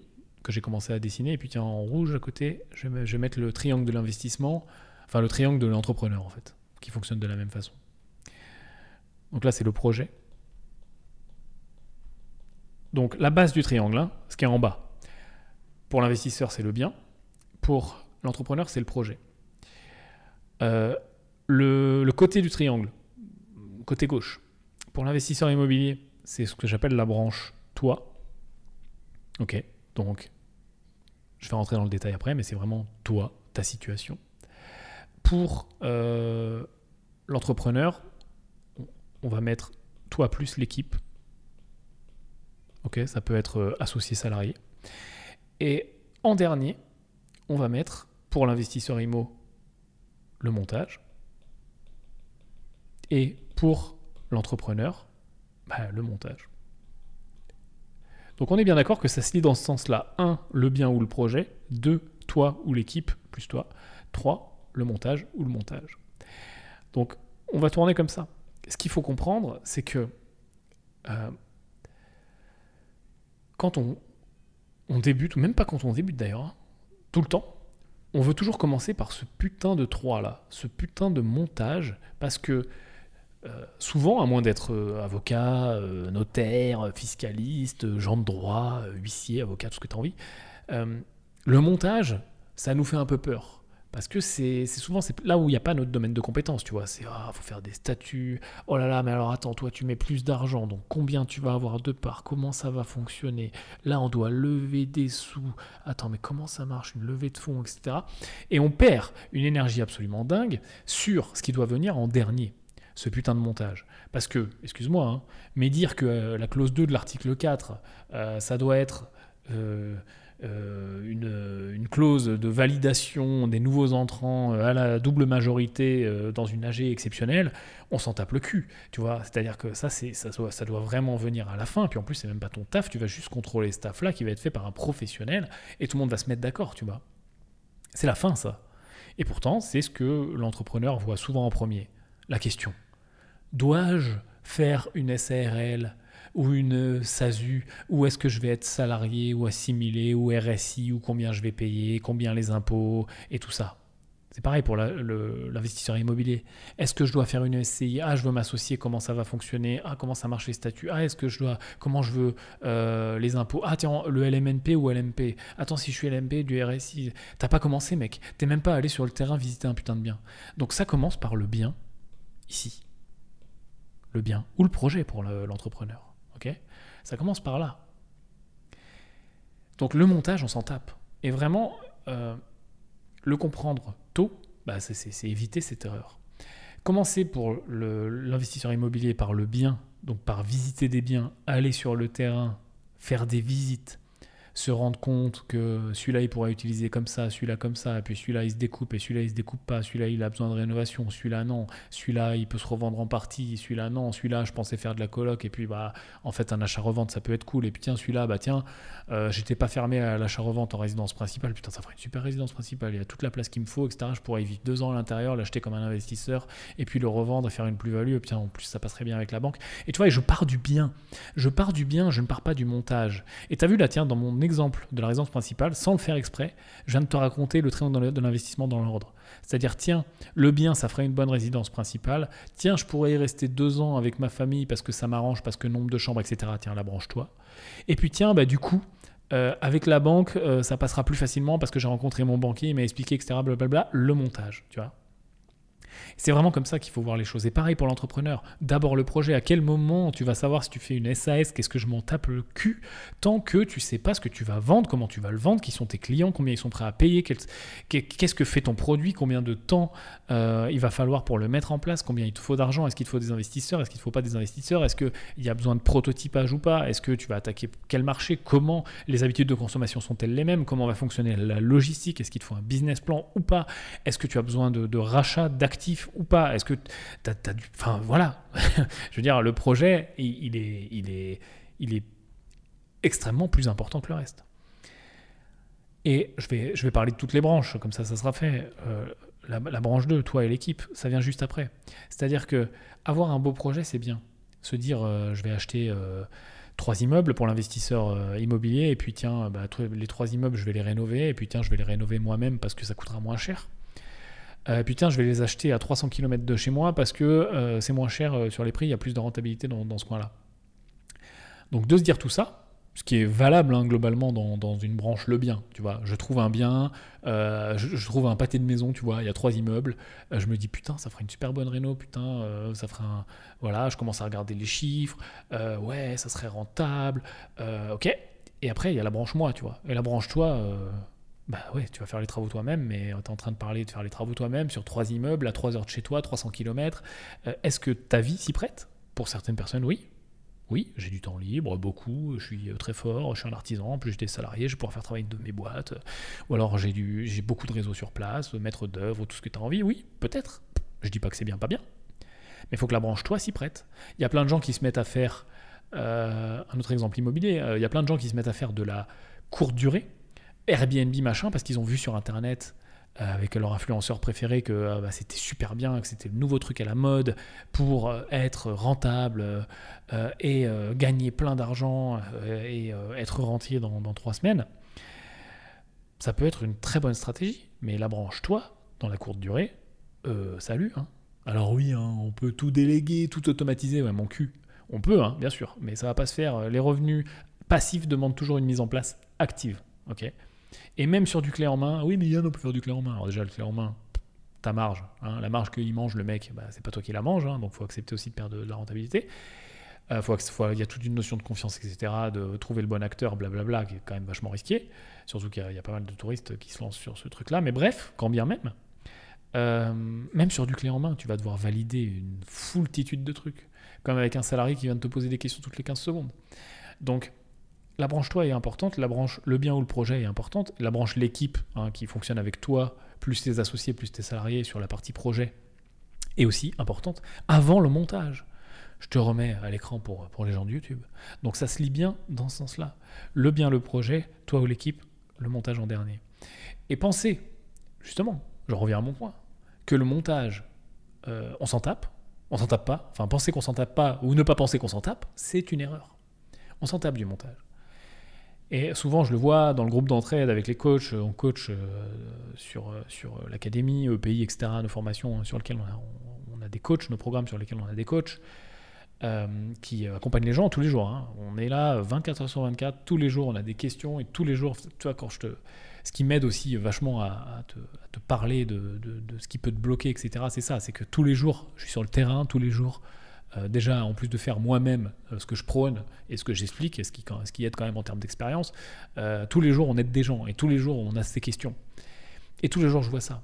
Tous les jours je vois des gens qui commencent par le montage et qui, commencent par qu'est-ce que je dois mettre dans mes statuts, quel type de société. Et souvent je réponds, et d'ailleurs très souvent, tout ce que tu veux, tu peux le faire. C'est-à-dire que c'est pas parce que les statuts types sur Internet euh, ils t'ont dit que euh, pour 30% des ports, il y a 30% des droits de vote et 30% des apports, parce que c'est le truc de base, euh, voilà, que c'est comme ça en fait. Tu fais absolument ce que tu veux. Si tu veux dire que Jean-Michel, il met pas d'argent, mais il devra faire les travaux, que Jean-Claude, il fait les travaux, mais du coup, bah, il a pas de temps et lui, met beaucoup d'argent, mais on va le rembourser prioritairement, alors que ah, jusqu'à un certain seuil, et après, ça va changer, après, boum, euh, ça redevient euh, à 100% et divisé entre tout le monde, ou alors il a une préférence de 25% sur le chiffre. Tu fais absolument ce que tu veux en termes de montage. Tu fais ce que tu veux. Donc, pense déjà à ce que tu as envie, ce qu'est faire. Tiens, Jean-Michel, toi, jusqu'à ce que tu te, rembourses, tu vas prendre 25% de plus que les autres sur une durée de deux ans, etc. Blablabla. Et après, ce que tu veux faire, en français, hein, tu l'écris en français, je veux que Jean-Michel il récupère ça, et puis après ça va. Tu le donnes à ton équipe. Et quand je parle de ton équipe, je parle d'une équipe de professionnels. À aucun moment, on écrit des statuts soi-même, à aucun moment on prend des statuts tout faits sur Internet. Jamais à moins de monter éventuellement une SASU où je vais être tout seul à vie et à l'intérieur, je suis, et encore même pas, parce qu'il y a des problèmes de succession, etc. Jamais on le fait en fait. Et tu vois, je suis ni fiscaliste et je suis ni, euh, ni euh, j'ai ni une étude euh, notariale ou, de comptabilité ou ce que tu as envie, mais au bout d'un moment, ces trucs-là, faut pas les laisser au hasard et faut s'entourer de gens qui vont t'aider. Et oui, ça va coûter de l'argent et ça va coûter au moins 800 balles 600 balles, aller vraiment en low cost. Plutôt 1000 balles, et même parfois, pour les, enfin nous là, euh, dès que tu commences à avoir un groupe de sociétés avec beaucoup d'actes à passer, etc., c'est des sommes absolument folles. C'est beaucoup, beaucoup d'argent. puis si tu, mets, si tu mets de l'international au milieu, etc., une multitude d'associés, de salariés, d'investisseurs, c'est beaucoup d'argent. On parle en dizaines de milliers d'euros, mais alors C'est-à-dire que tu es obligé. Tu es obligé. Obligé. Donc vraiment, comprends qu'on s'en tape du montage, comprends que tu peux tout faire, tout est possible, il faut juste une bonne équipe et contrôler ce qu'elle fait. Et d'ailleurs, c'est le point suivant. Le point suivant euh, de toutes ces erreurs et de ces difficultés que, tu peux rencontrer, c'est ça. C'est de faire confiance sur des décisions de haut niveau sans les vérifier. Je reprends mon exemple. Je donne tout ça à un membre de, de ma Dream Team, avocat fiscaliste, de renom, etc. Et puis, euh, par exemple, prenons un point légal, tu vois, prenons un truc, un, truc, un point de brevet, par exemple, pour une entreprise qui va déposer quelque chose euh, sur plusieurs pays. Euh, voilà, c'est bien ça. Une invention, tu vois, que tu voudrais déposer, protéger. Tu as, vraiment un truc, tu vois, tu as un truc, c'est super game changer pour, pour ta boîte, pour ton futur. Tout est là-dessus, en fait. C'est ton, ton seul truc, c'est ça, c'est cette invention, tu vois. Euh, donc tu prends le meilleur avocat, euh, machin, spécialisé là-dedans, etc. Il te dit, faut faire comme ça, t'inquiète pas, je suis spécialiste de la France, en France on fait comme ça, pour, les, pour l'étranger, euh, bah, tu m'as dit que tu visais euh, les États-Unis, l'Espagne et le Royaume-Uni, et bah, du coup j'ai fait appel à mes confrères, il faut faire comme ci, comme ça, etc. Voilà, merci, 15 000 euros. ne pense pas à aucun moment que parce que tu payes 15 000 euros à un mec qui est super bon, il va pas faire de conneries. Ne pense pas à aucun moment que quand tu fais appel à un cabinet de très haut niveau, euh, super bien, euh, euh, Big Four, machin, tout ce que tu veux, ils n'ont pas toujours des clients plus gros et plus urgents que toi, et parfois, il y a du, souvent le travail est très bien fait, hein, mais parfois, bah, il y a des erreurs, ou le travail est bâclé, ou, ou tout est bon. Et à 98% du dossier, il est bon, mais on n'avait pas fait gaffe à l'Irlande. Et puis bah, l'Irlande, il se trouve qu'on a un concurrent qui va nous niquer notre brevet, machin, etc. Donc les décisions de, haut niveau, tu ne dois, tu, tu dois contrôler. En fait, c'est aussi simple que ça. La confiance n'exclut pas le contrôle. Tu dois contrôler. Et oui, euh, de la de la fiscalité internationale de haut niveau, c'est super compliqué, tu vas rien y comprendre et tu vas y perdre des heures parce que si tu commences à vérifier les textes, etc., qu'a cité l'avocat machin, et en fait, tu es obligé de passer par là. Donc, tu as plusieurs approches. Soit tu vérifies toi-même et tu vas vraiment euh, profond dans le truc, et bon, en effet, tu vas perdre beaucoup de temps, donc attention à ton temps, qui va être sûrement plus valable ailleurs. Mais parfois, d'accepter de se hedger un petit peu, hein, c'est marrant, c'est un petit peu comme se hedger euh, sur, sur les marchés financiers, de se dire, ok, bah, je, tiens, là, j'achète une option, je me couvre, tu vois, je couvre ma position. Bah, d'accepter de couvrir sa position, de couvrir la décision, avec un autre avis, par exemple. Ça va coûter encore une deuxième fois 15 000 balles, putain, merde, ça va coûter 30 au lieu de 15 Sauf que ces deuxièmes 15 000, bah, ça se trouve, euh, ils vont m'éviter une erreur à 1 million. Quoi. Donc, encore une fois, il faut mettre les, les bonnes choses au, bon niveau hein, et engager les, bons, les bonnes ressources au bon endroit. Mais ce qu'il faut comprendre derrière tout ça, c'est qu'il faut contrôler les décisions de haut niveau, les vérifier. Je pense à la FISCA, je pense à la compta, je pense à tous les points légaux, je pense à tout ce qui euh, engage ton entreprise. J'ai un exemple qui me vient euh, dans mes premières années, mes tout débuts de marchand de biens. Euh, j'avais un associé très bon au demeurant que, que, que, je remercie beaucoup d'ailleurs. On a passé vraiment des, super moments ensemble. Sauf qu'il était. Disons que la fiscalité, c'était pas non plus son, son, gros point fort. quoi. Donc il, était, euh, il allait beaucoup de l'avant, un vrai bulldozer et tout, donc c'était super cool pour, euh, pour avancer, pour travailler. Par contre, bon, bah, en fiscalité, c'était euh, vas-y, on fait et puis on verra quoi. et je me rappelle qu'on a pris des décisions de TVA, notamment en marchand de biens, où bah, on a fait des conneries quoi. Parce qu'on on a pris de la TVA sur marge alors qu'on aurait pu faire de l'exo, parce qu'on on s'est pas rendu compte, il y a des trucs qu'on n'a pas anticipés. et et euh, clin d'œil aux marchands de biens ou à ceux qui veulent le devenir. Euh, vous savez à quel point c'est casse-gueule sur, sur, sur tous les, les plans, ce, métier-là. Euh, et la TVA, c'est un, des plans extrêmement compliqués, extrêmement complexes. Et tu vois, de faire confiance à tout un tas de gens, hein. et mon associé, parce que je me dis, ah bah c'est lui qui sait, tu vois, il a la, la connaissance. C'est un petit peu comme mon exemple avant, je fais confiance à un seul avocat parce qu'il a la connaissance. C'est vrai, il avait plus de connaissances que moi, mais toujours pas assez. Mais lui, il tirait sa connaissance aussi d'autres gens, de notre cabinet comptable, pour, le coup, même de notre notaire, qui n'étaient pas du tout spécialisés dans le marchand de biens et donc qui parfois par manque de temps, parce qu'on sait à quel point les notaires sont, peuvent être débordés, et eh ben ouais, ça c'est bien, ça marche, c'est légal, c'est bon, vous pouvez le faire. Mais légal ne veut pas dire que c'est la meilleure solution, parce qu'un notaire n'est pas un conseiller fiscal. Donc, tu vois, c'est extrêmement important de vérifier les décisions de haut niveau. D'où encore une fois l'équipe. L'équipe, et quand je parle d'équipe, je parle et des gens que tu peux, euh, en consultant, hein, donc ces, professionnels euh, type avocat, etc. Euh, ou même l'équipe interne. Salarié, ça fonctionne très bien. Ou les associés, encore une fois. Parce que bah, de bons associés au bon endroit, tu vois, là par exemple, si on reparle des, problématiques fiscales, légales, etc., bah, là chez Green Bull, c'est Benoît que je salue s'il écoute ce podcast, euh, qui, qui, gère tout ça. Et puis heureusement, tu vois. Parce que si on devait tous à notre niveau, chacun, de 6 associés, et de aujourd'hui, euh, bientôt 100 personnes, on va, être 100 en 2021, je vous ferai une vidéo sur le, sur le sujet, on passera les 100 salariés, je pense. Je pense pas d'ailleurs, je suis sûr, on n'a pas des rigolos.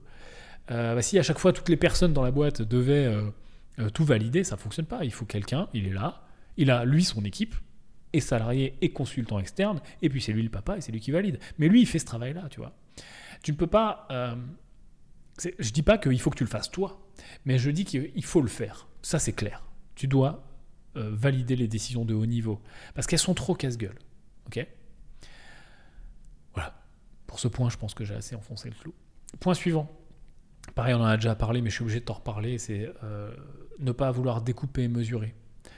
Euh, découpé, mesuré. Euh, je te renvoie vers le podcast où on en parle. Globalement, on parle d'un fonctionnement mental de prendre tous les éléments possibles qui vont impacter donc mon business ou mes investissements. Hein. Donc, je vais penser par exemple à, mes ventes et de ne pas les découper les mesurer. Et quand je dis découper, bah, c'est très simple. Je regarde ce que je peux découper. Donc vas-y, je vais, partir, je, te fais mon exemple des ventes. Donc ok, dans ma société, euh, on fait des ventes. Ok, comment on les fait? Quel canal? Celui-là, celui-là et celui-là. Ok, on prend les canaux tous un par un. Donc vas-y, Internet. Ok, Internet. Comment on vend sur Internet euh, On vend euh, via un site, via de la pub, via une chaîne YouTube, via des affiliés et des gens qui, qui, font des ventes pour nous, des partenaires, et via, je sais pas, un autre canal. Ok, bah, pareil à chaque fois. Tous les canaux, on va les découper. Ok, notre pub. Combien on paye? Combien, euh, combien nous coûte un lead? Combien euh, nous coûte une transformation?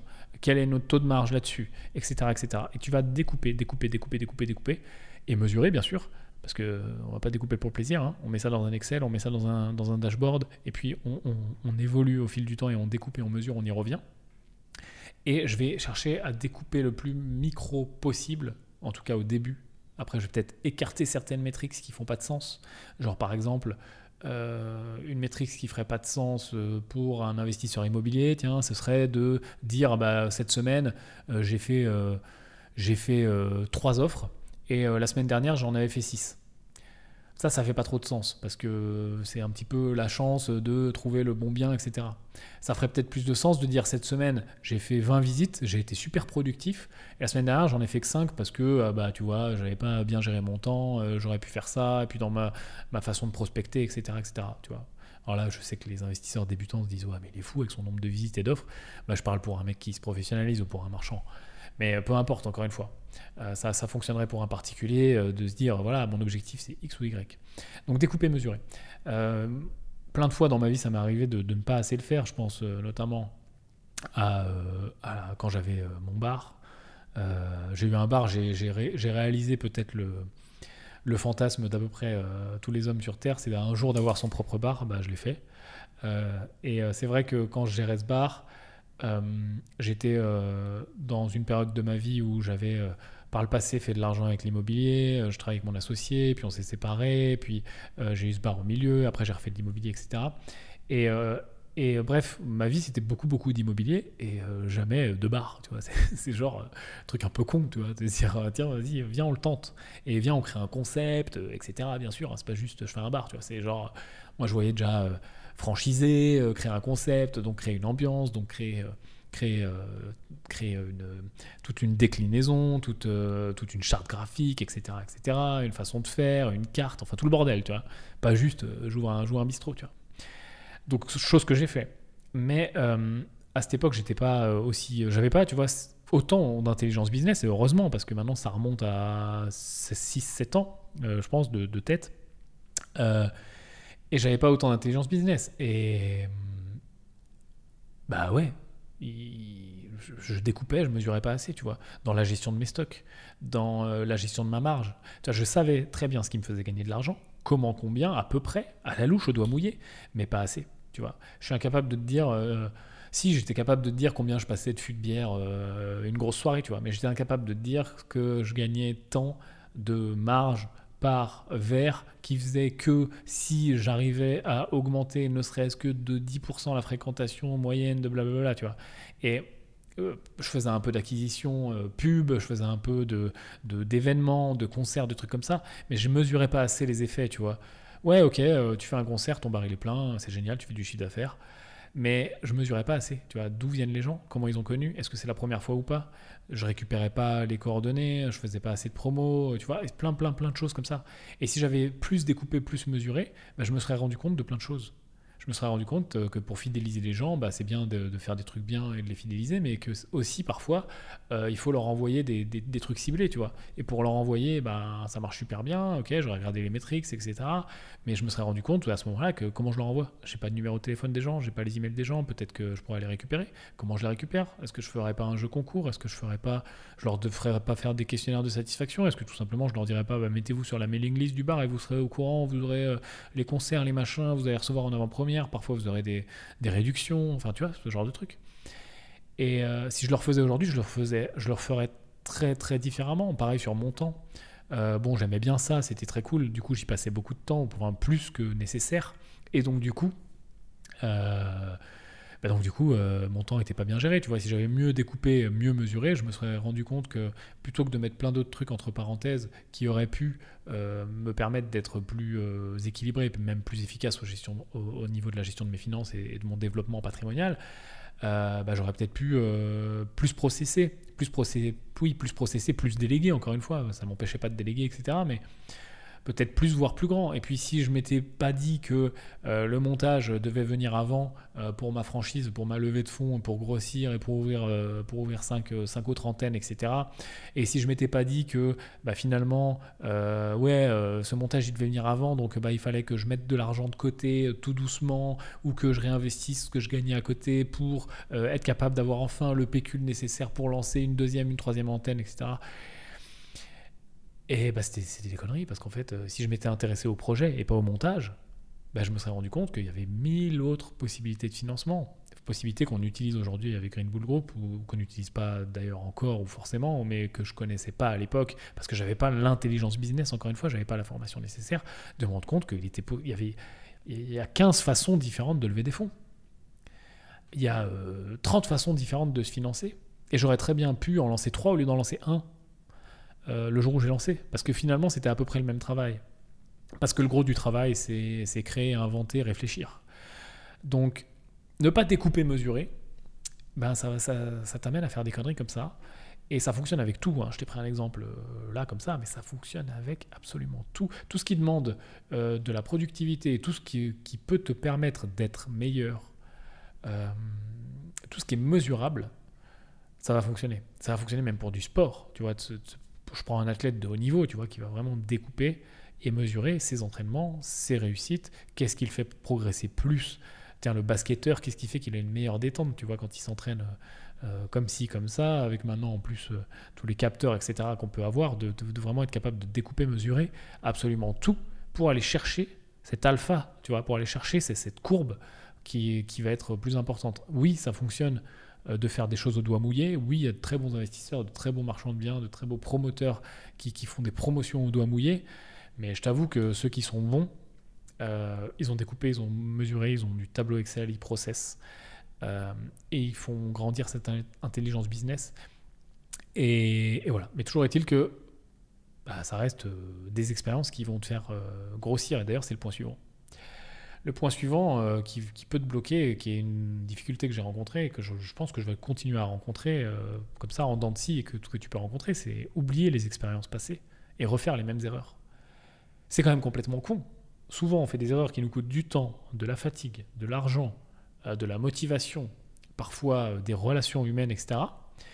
Et dès que cet inconfort est passé, parce qu'en fait, ce qui fait mal, c'est toujours l'inconfort. Dès que cet inconfort est passé, euh, on refait les mêmes conneries, tu vois. Je pense à, euh, bah, encore une fois, sur les business. Euh, ne pas être assez exigeant sur les critères d'entrée. D'ailleurs, ça fonctionne pour l'immobilier aussi. Ne pas être assez exigeant. Un bon business, tu vois. Est-ce qu'un bar est un bon business? Non, c'est nul.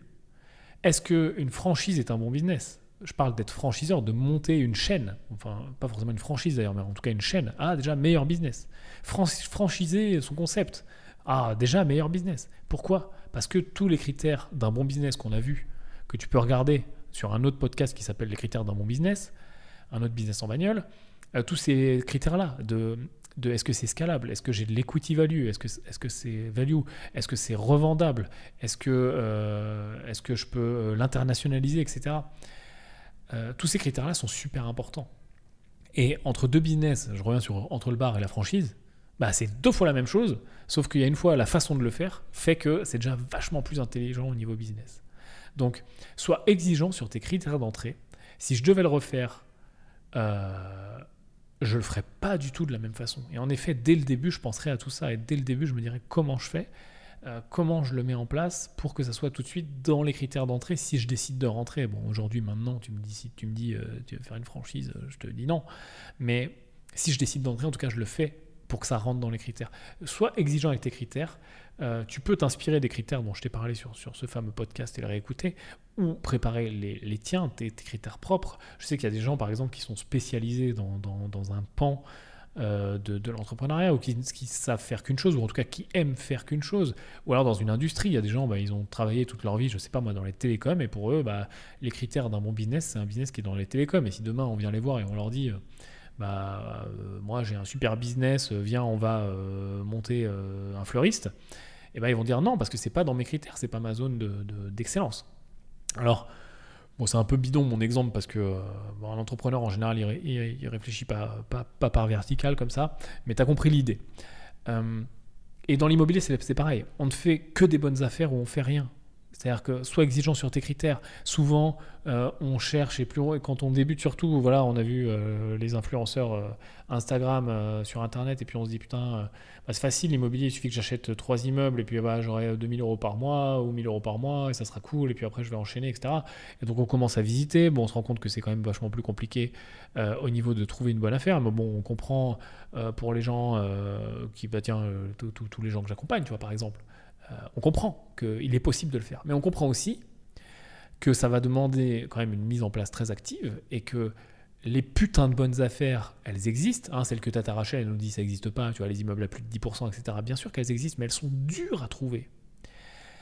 Parfois, elles sont faciles sur un coup de chance, mais dans la plupart des dans la, oui, dans la majorité des cas, elles sont dures à trouver. Mais, mais il faut accepter que soit on fait une putain de bonne affaire parce qu'on est un investisseur rentable et qu'on veut enchaîner. C'est sûr que si je veux en acheter qu'un, bon bah je peux accepter de faire un truc basique, hein. je peux acheter un 5%, hein, pas de problème, c'est génial. Un 3, un, 2% de rentabilité, mais je vais en faire qu'un, hein. je vais en faire que deux, après je vais rapidement être bloqué. Et mes objectifs sont pas les mêmes. Je suis un mec très patrimonial, j'habite à Paris, j'ai 72 ans, tu vois, éventuellement. Mais si mon objectif, c'est encore une fois celui-là, investisseur rentable enchaîné, bah, il faut que je sois super exigeant. Si mon objectif, c'est être un entrepreneur à succès, enchaîner les boîtes, monter comme ça de, plus en plus de sociétés, c'est ce qu'on est en train de faire euh, chez Green Bull, de se dire, OK, euh, on, sait faire de l'entrepreneuriat, ou en tout cas, on, est, de, on est de mieux en mieux, on est, on est loin d'être les, rois du monde, personne ne l'est, mais bah, à force de le faire, on, est de mieux en mieux, et oui, les boîtes qu'on monte, elles fonctionnent, bah, continuons, tu vois, enchaînons. Et, mais par contre, bah, il faut bien des critères. Qu'est-ce qu'on fait? Est-ce qu'on accepte euh, des trucs en physique? Est-ce qu'on fait que de l'Internet? Est-ce que pour nous, euh, le, monde de demain, ça sera de l'intelligence artificielle ou ça sera des éoliennes, tu vois? Euh, Est-ce qu'un business qui est internationalisable, qui n'est pas internationalisable, on le refuse? Ou est-ce qu'au contraire, on se focus que sur la France? Est-ce que l'equity value nous intéresse euh, parce que euh, a compris que c'est aussi ce qui faisait beaucoup de patrimoine, ou euh, et ce qui permettait aussi, aux créanciers de, te prêter, et ce qui, ce qui vraiment la, force de ton patrimoine elle est là. est-ce que on pense les boîtes pour les revendre? Est-ce qu'on les pense pour les garder? Est-ce qu'on les staff ou est-ce qu'on les staff pas et on fait un pool au niveau du groupe, etc. Enfin, tu vois, il y a plein de possibilités. Donc Sois très exigeant vraiment sur les critères d'entrée. N'oublie pas les enseignements des expériences passées parce que bien souvent les critères arrivent après. Bien souvent on fait une connerie. Je te, remonte l'exemple du bar. Voilà, c'est ça. Bah ouais, euh, je ne l'ai pas fait assez bien. Et aujourd'hui, je le ferai plus pareil. Et les critères, ils sont venus de là. Enfin, en tout cas, les critères de la case bar, ou même de la case, d'une partie de la case entrepreneuriat. Donc, n'oublie pas vraiment ces critères. Marque-les, note-les. Note-les. Moi, les critères que je t'ai donnés euh, dans, dans le, les critères d'un bon business, bah, c'est les critères que je pense qui sont des critères d'un bon business, tu vois. Vraiment. C'est-à-dire que si tu me proposes un business qui sort de ces critères-là, je refuse. Enfin, je ne sais même pas, je refuse, je l'étudie même pas en fait. Euh, et pareil pour l'immobilier. Deuxième point, dans les enseignements des expériences passées, autre exemple, euh, ne pas respecter ses propres règles. C'est un petit peu la même chose, mais je ne te parle pas de critères d'entrée cette fois-ci, je te parle de règles qui vont être euh, dictées par tes expériences passées, encore une fois. Genre typiquement, on en parlait sur les marchés financiers un petit peu plus tôt, où j'ai vu un exemple d'un investisseur dans le groupe Willavaria qui était rentré euh, pendant la folie GameStop, machin, marché vertical, etc. Bah, moi j'ai une règle par exemple qui dit on ne rentre jamais, jamais sur un marché vertical. On ne rentre jamais sur un marché vertical. À partir du moment où le graphe fait ça, on rentre pas. On cherche à rentrer avant, très bien. Quand un marché est vertical et qu'on est déjà rentré, c'est super, on est extrêmement content, on remercie l'univers, mais on ne rentre jamais sur un marché vertical. On rentre éventuellement sur un pullback pour rentrer plus haut. Ça, c'est mon critère personnel. Pourquoi? Parce que je me suis rendu compte que 99% du temps, ça te faisait perdre de l'argent. Parce que quand tu es un investisseur intelligent, tu es aussi un petit peu à l'inverse de la masse euh, des retail qui, bah, justement, achètent quand ça monte et vend quand ça descend. Parce qu'il achète sur le grid et il vend sur la peur. C'est exactement l'inverse qu'il faut faire. Euh, il faut euh, avoir des plans et les tenir. Donc, tu vois, de ne pas respecter cette règle, parce que, attention, hein, je suis rentré plus d'une fois sur un marché vertical, hein, et je me suis rendu compte plein de fois que c'était une connerie de, rentrer sur un marché vertical. Parce que l'upside potentiel est bien inférieur, pour le coup, parce que ça a déjà verticalisé, hein, que la perte maximum potentielle. Donc du coup, tu as un risque rendement dégueulasse. Donc, il va, te falloir, parfois, moi par exemple, c'est cette règle-là, là, qui, qui est très marché financier, il va te falloir plusieurs fois, tu vois, pour l'accepter, pour qu'elle soit rentrée assez profondément dans ta tronche pour accepter de pas FOMO la prochaine fois qu'il y aura un putain de marché vertical et de se dire attends. Oh là là, parce que qu'est-ce qu'il pense ton cerveau? Il se dit ah je vais rater l'affaire du siècle, euh, vite euh, j'ai vu euh, l'autre sur, sur Instagram avec sa ceinture Gucci et sa Porsche, putain j'ai trop envie d'être pareil que lui, ouais ça va être trop bien, je vais aller vivre à Dubaï. putain je suis moi aussi une putain de caricature les gars, je suis désolé. ça va être génial, etc. Et, et donc du coup bah t'es en FOMO quoi. Et là tu, tu oublies absolument toute la rationalité de ton cerveau et tu rentres. Et bien souvent, en plus, tu fais la deuxième erreur de dire, ah, tu savais déjà qu'il fallait pas rentrer sur un marché vertical, et en plus, ton allocation, tu l'oublies du jour au lendemain. Tu sais très bien hein, qu'il faut, euh, faut suivre tes règles qui sont propres, je sais pas moi, 0,5 de risque par trade ou 2% sur une ligne de portefeuille euh, moyen terme, etc. Tu as mis tes propres règles en, place, encore une fois. Hein, tu vas voir euh, dans, l'application Aria ou dans le groupe Will of Aria si, si tu comprends rien à ce que je dis et que tu t'intéresses au marché financier. Et c'est vrai que tu les as, mais tu les oublies, tu vois. Du coup, tu vas faire une très grosse connerie qui va encore te coûter de l'argent. Les expériences coûtent cher. Tu te dis, après, bon, tu te dis, putain, j'ai encore perdu 10 000 balles, putain, je suis vraiment un connard. Euh, je vais m'en rappeler cette fois-ci. Mais vraiment, rappelle-toi-en. C'est-à-dire que tu, tu l'écris.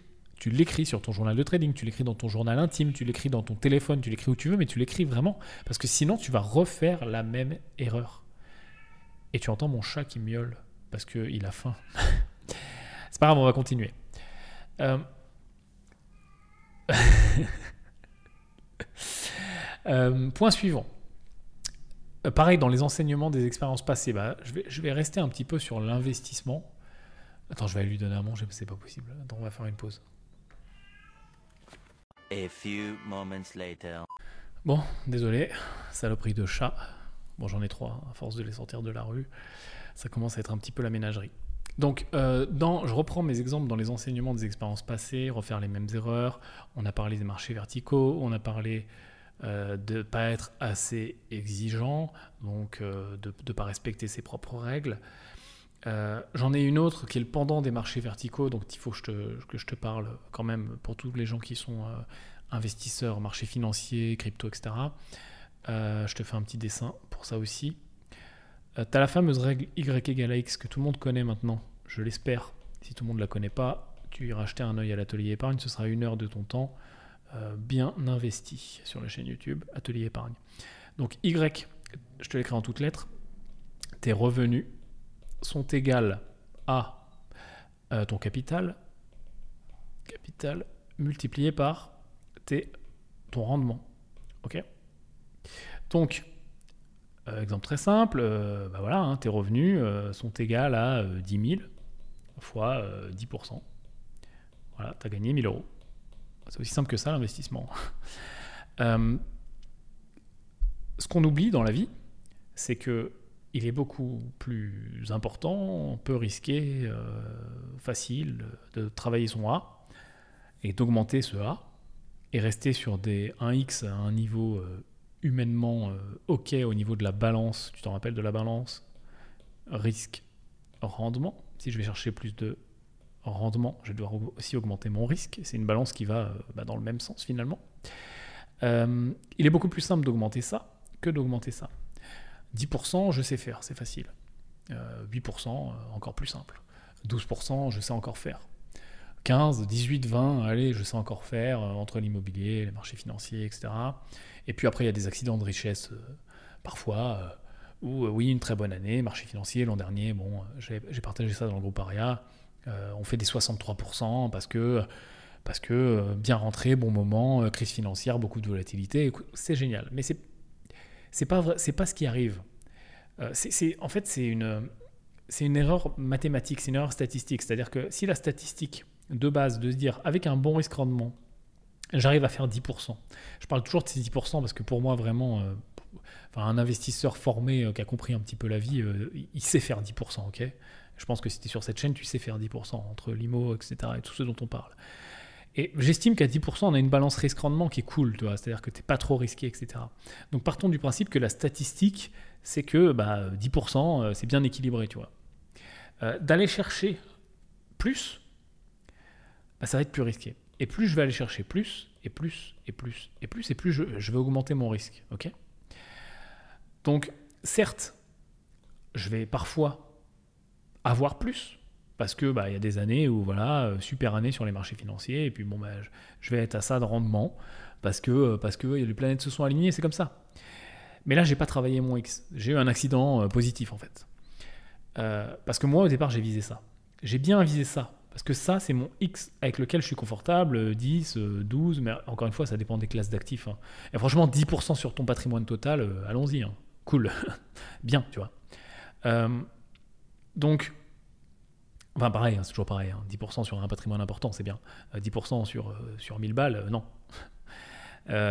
c'est toujours pareil. C'est le, danger avec les pourcentages, c'est que quand on les exprime sur des gros patrimoines, forcément, ils deviennent plus petits. Plus le patrimoine augmente, plus le pourcentage diminue. Mais toujours est-il que, bref, on s'en fout de cette parenthèse. J'ai bien conscience que moi, mon risque, il est là. Et ce que je vise et mes résultats potentiels, ils sont là. Et quand il m'arrive ça, ça ou ça, si j'ai visé ça et que ça m'est arrivé, ok, accident positif. Par contre, si je vais viser ça là, je vais chercher des 80, des 90%, là je cherche à augmenter mon risque, je déséquilibre ma balance risque-rendement. Je ne peux pas faire du 80, du 100%, du 60% comme ça à chaque fois. Je ne peux pas garantir que chaque placement me rapporte ça. Donc un jour ou l'autre, bah, peut-être ça va marcher une fois, deux fois, trois fois, et puis un jour ou l'autre, ça ne marchera pas. Sauf que si je cherche toujours à augmenter mon X, vu que je suis dans le, tu sais, dans le, dans le mindset du mec qui augmente son X. Je suis aussi dans le, mindset, de la scarcity. Je suis aussi dans le mindset de la peur. Je suis aussi dans le mindset du, du mec qui veut tout trop vite et qui ne prend pas en compte, même pas qui n'a pas compris, parce que bien souvent tu l'as compris, que les statistiques, elles gagnent toujours. Et que si je lance un dé et que j'essaie de faire 3 x 6, parfois je vais réussir à faire 3 x 6, mais la majorité du temps je ne vais pas y arriver. C'est exactement pareil de chercher des rendements débiles. Parfois ça va marcher, et puis, si j'ai pas de chance, entre guillemets, et que ça marche dès le début, je vais me dire, ah bah c'est normal en fait, j'ai l'habitude d'avoir des rendements euh, super importants comme ça. Et puis jusqu'au jour où ça va pas marcher. Et le problème, c'est que je vais mettre, je vais chercher beaucoup de X, donc beaucoup de risques. Du coup, bah, je vais mettre plus de A, hein, parce que je suis dans ce mindset-là d'aller chercher gros. Hein. Moi, je vais être millionnaire cette nuit. Hein. Donc, je cherche un gros X, 300%. Euh, aller all-in sur euh, une crypto qui vient de sortir. Et euh, bah, forcément, je vais aussi mettre pas mal de A parce que, attends, je fais mes calculs et je me dis que pour être millionnaire cette nuit, il bah, faut que je charge très fort et je mette tout toute ma force sur le X, mais il faut aussi que je mette du A. Et puis, ben, statistique, ça a marché deux, trois fois, sauf que là, ça marche plus. Et vu que j'ai cherché beaucoup de X, et vu que je me suis chargé en plus en allocation, parce que j'ai ce mindset qui fonctionne pas, de chercher du X, patatras, je repars en arrière, je perds du temps, je perds de l'argent, euh, je fais de la merde, et j'apprends. Et une fois que j'ai appris ça une fois, une fois que je l'ai assez entendu, parce que Yann m'a assez rabâché les oreilles avec cette histoire-là, il va falloir aussi qu'à un moment, ça vienne dans ma tête et que je le comprenne, et que donc, les, encore une fois, une enseignement de l'expérience passée, je ne refais pas la même erreur et je comprends que chercher du X est plus dangereux que d'augmenter son A et qu'on finit statistiquement toujours par perdre et que le marché ou l'investissement ou l'immobilier ou tout ce que tu as envie finit par te reprendre ce qui s'est passé. Euh, il y a peut-être une, possibilité où euh, tu arrives à avoir des X absolument débiles euh, sur ton patrimoine et qui fonctionne, ça va être l'entrepreneuriat, où en effet, le jeu de l'equity fait que euh, tu peux multiplier ta boîte par 1000, 1 million, 1 milliard, et être très très riche assez rapidement. Enfin, il n'y a pas de boîtes qui font fois 1 million assez rapidement en vrai. Hein. Tu le vois dans les journaux, tu as l'impression que c'était facile, mais ça a été compliqué. Mais toujours est-il que ça, c'est quand même relativement possible d'avoir un gros X grâce à l'entrepreneuriat. Par contre, euh, bah, ça va demander quelques sacrifices, euh, qui est du temps, euh, de la prise de tête et des risques. Encore une fois, balance risque-rendement. Donc toujours est-il que pour tous les placements, on va dire classiques, parce que l'entrepreneuriat n'est pas un placement, hein, donc le Y égale X fonctionne pas. Et je, je, voulais faire une parenthèse sur le X. Pour tous les placements, cherche plutôt du A pour faire grossir tes revenus plutôt que du X, puisque de toute façon, que tu changes la variable A ou la variable X, le Y va grossir. Encore une fois, dans les, dans les deux, trois exemples des enseignements passés, euh, j'ai euh, aussi euh, quelque chose que je vais te partager, c'est les risques rendements asymétriques. Je vais aussi te, continuer les dessins. ce qu'il faut chercher, c'est des risques rendements donc tu connais les risques rendement hein, pour, euh, pour euh, tous les gens qui investissent, euh, marché financier, etc. En gros, c'est combien je risque pour combien je peux gagner potentiellement si tout se passe bien. Par exemple, si je, je risque 10 pour gagner 100, j'ai un risque rendement de 10, ce que je peux faire fois 10. Donc c'est plutôt un bon risque rendement. Mais la question aussi à se poser, c'est combien je peux perdre maximum? Parce que si j'ai investi 10, là on va plus parler en, chiffre absolu, on va parler vraiment en euros. J'ai investi 10 euros pour en gagner 100, j'ai toujours un risque rendement de 10.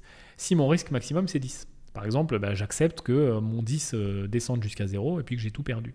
Par contre, si j'ai investi 10, mais qu'en vrai j'ai un stop loss à 8, et puis euh, ma position se coupe, je revends, ou voilà, mon risque maximum c'est 2, bah, mon risque maximum c'est 2, mon, rendement maximum bah, c'est toujours jusqu'à 100, ah, là j'ai un risque rendement beaucoup plus important, puisque je risque pas 8, je risque 2 pour aller à 100, donc j'ai un, un, multiplicateur de 50, j'ai un fois 50. ok? Donc pareil, ça c'est très théorique, euh, euh, c'est des grands chiffres, mais ce qu'il faut comprendre, c'est la philosophie de ça, c'est de chercher des risques rendements asymétriques. Chercher toujours cette asymétrie entre le risque et le rendement. Si je risque 1 euro pour gagner 1 euro max, ça ne m'intéresse pas. Si je risque 1 million d'euros 1, 2, 3, 4, 5, 6 euros, 1 million d'euros pour gagner 1 million d'euros, ça m'intéresse pas.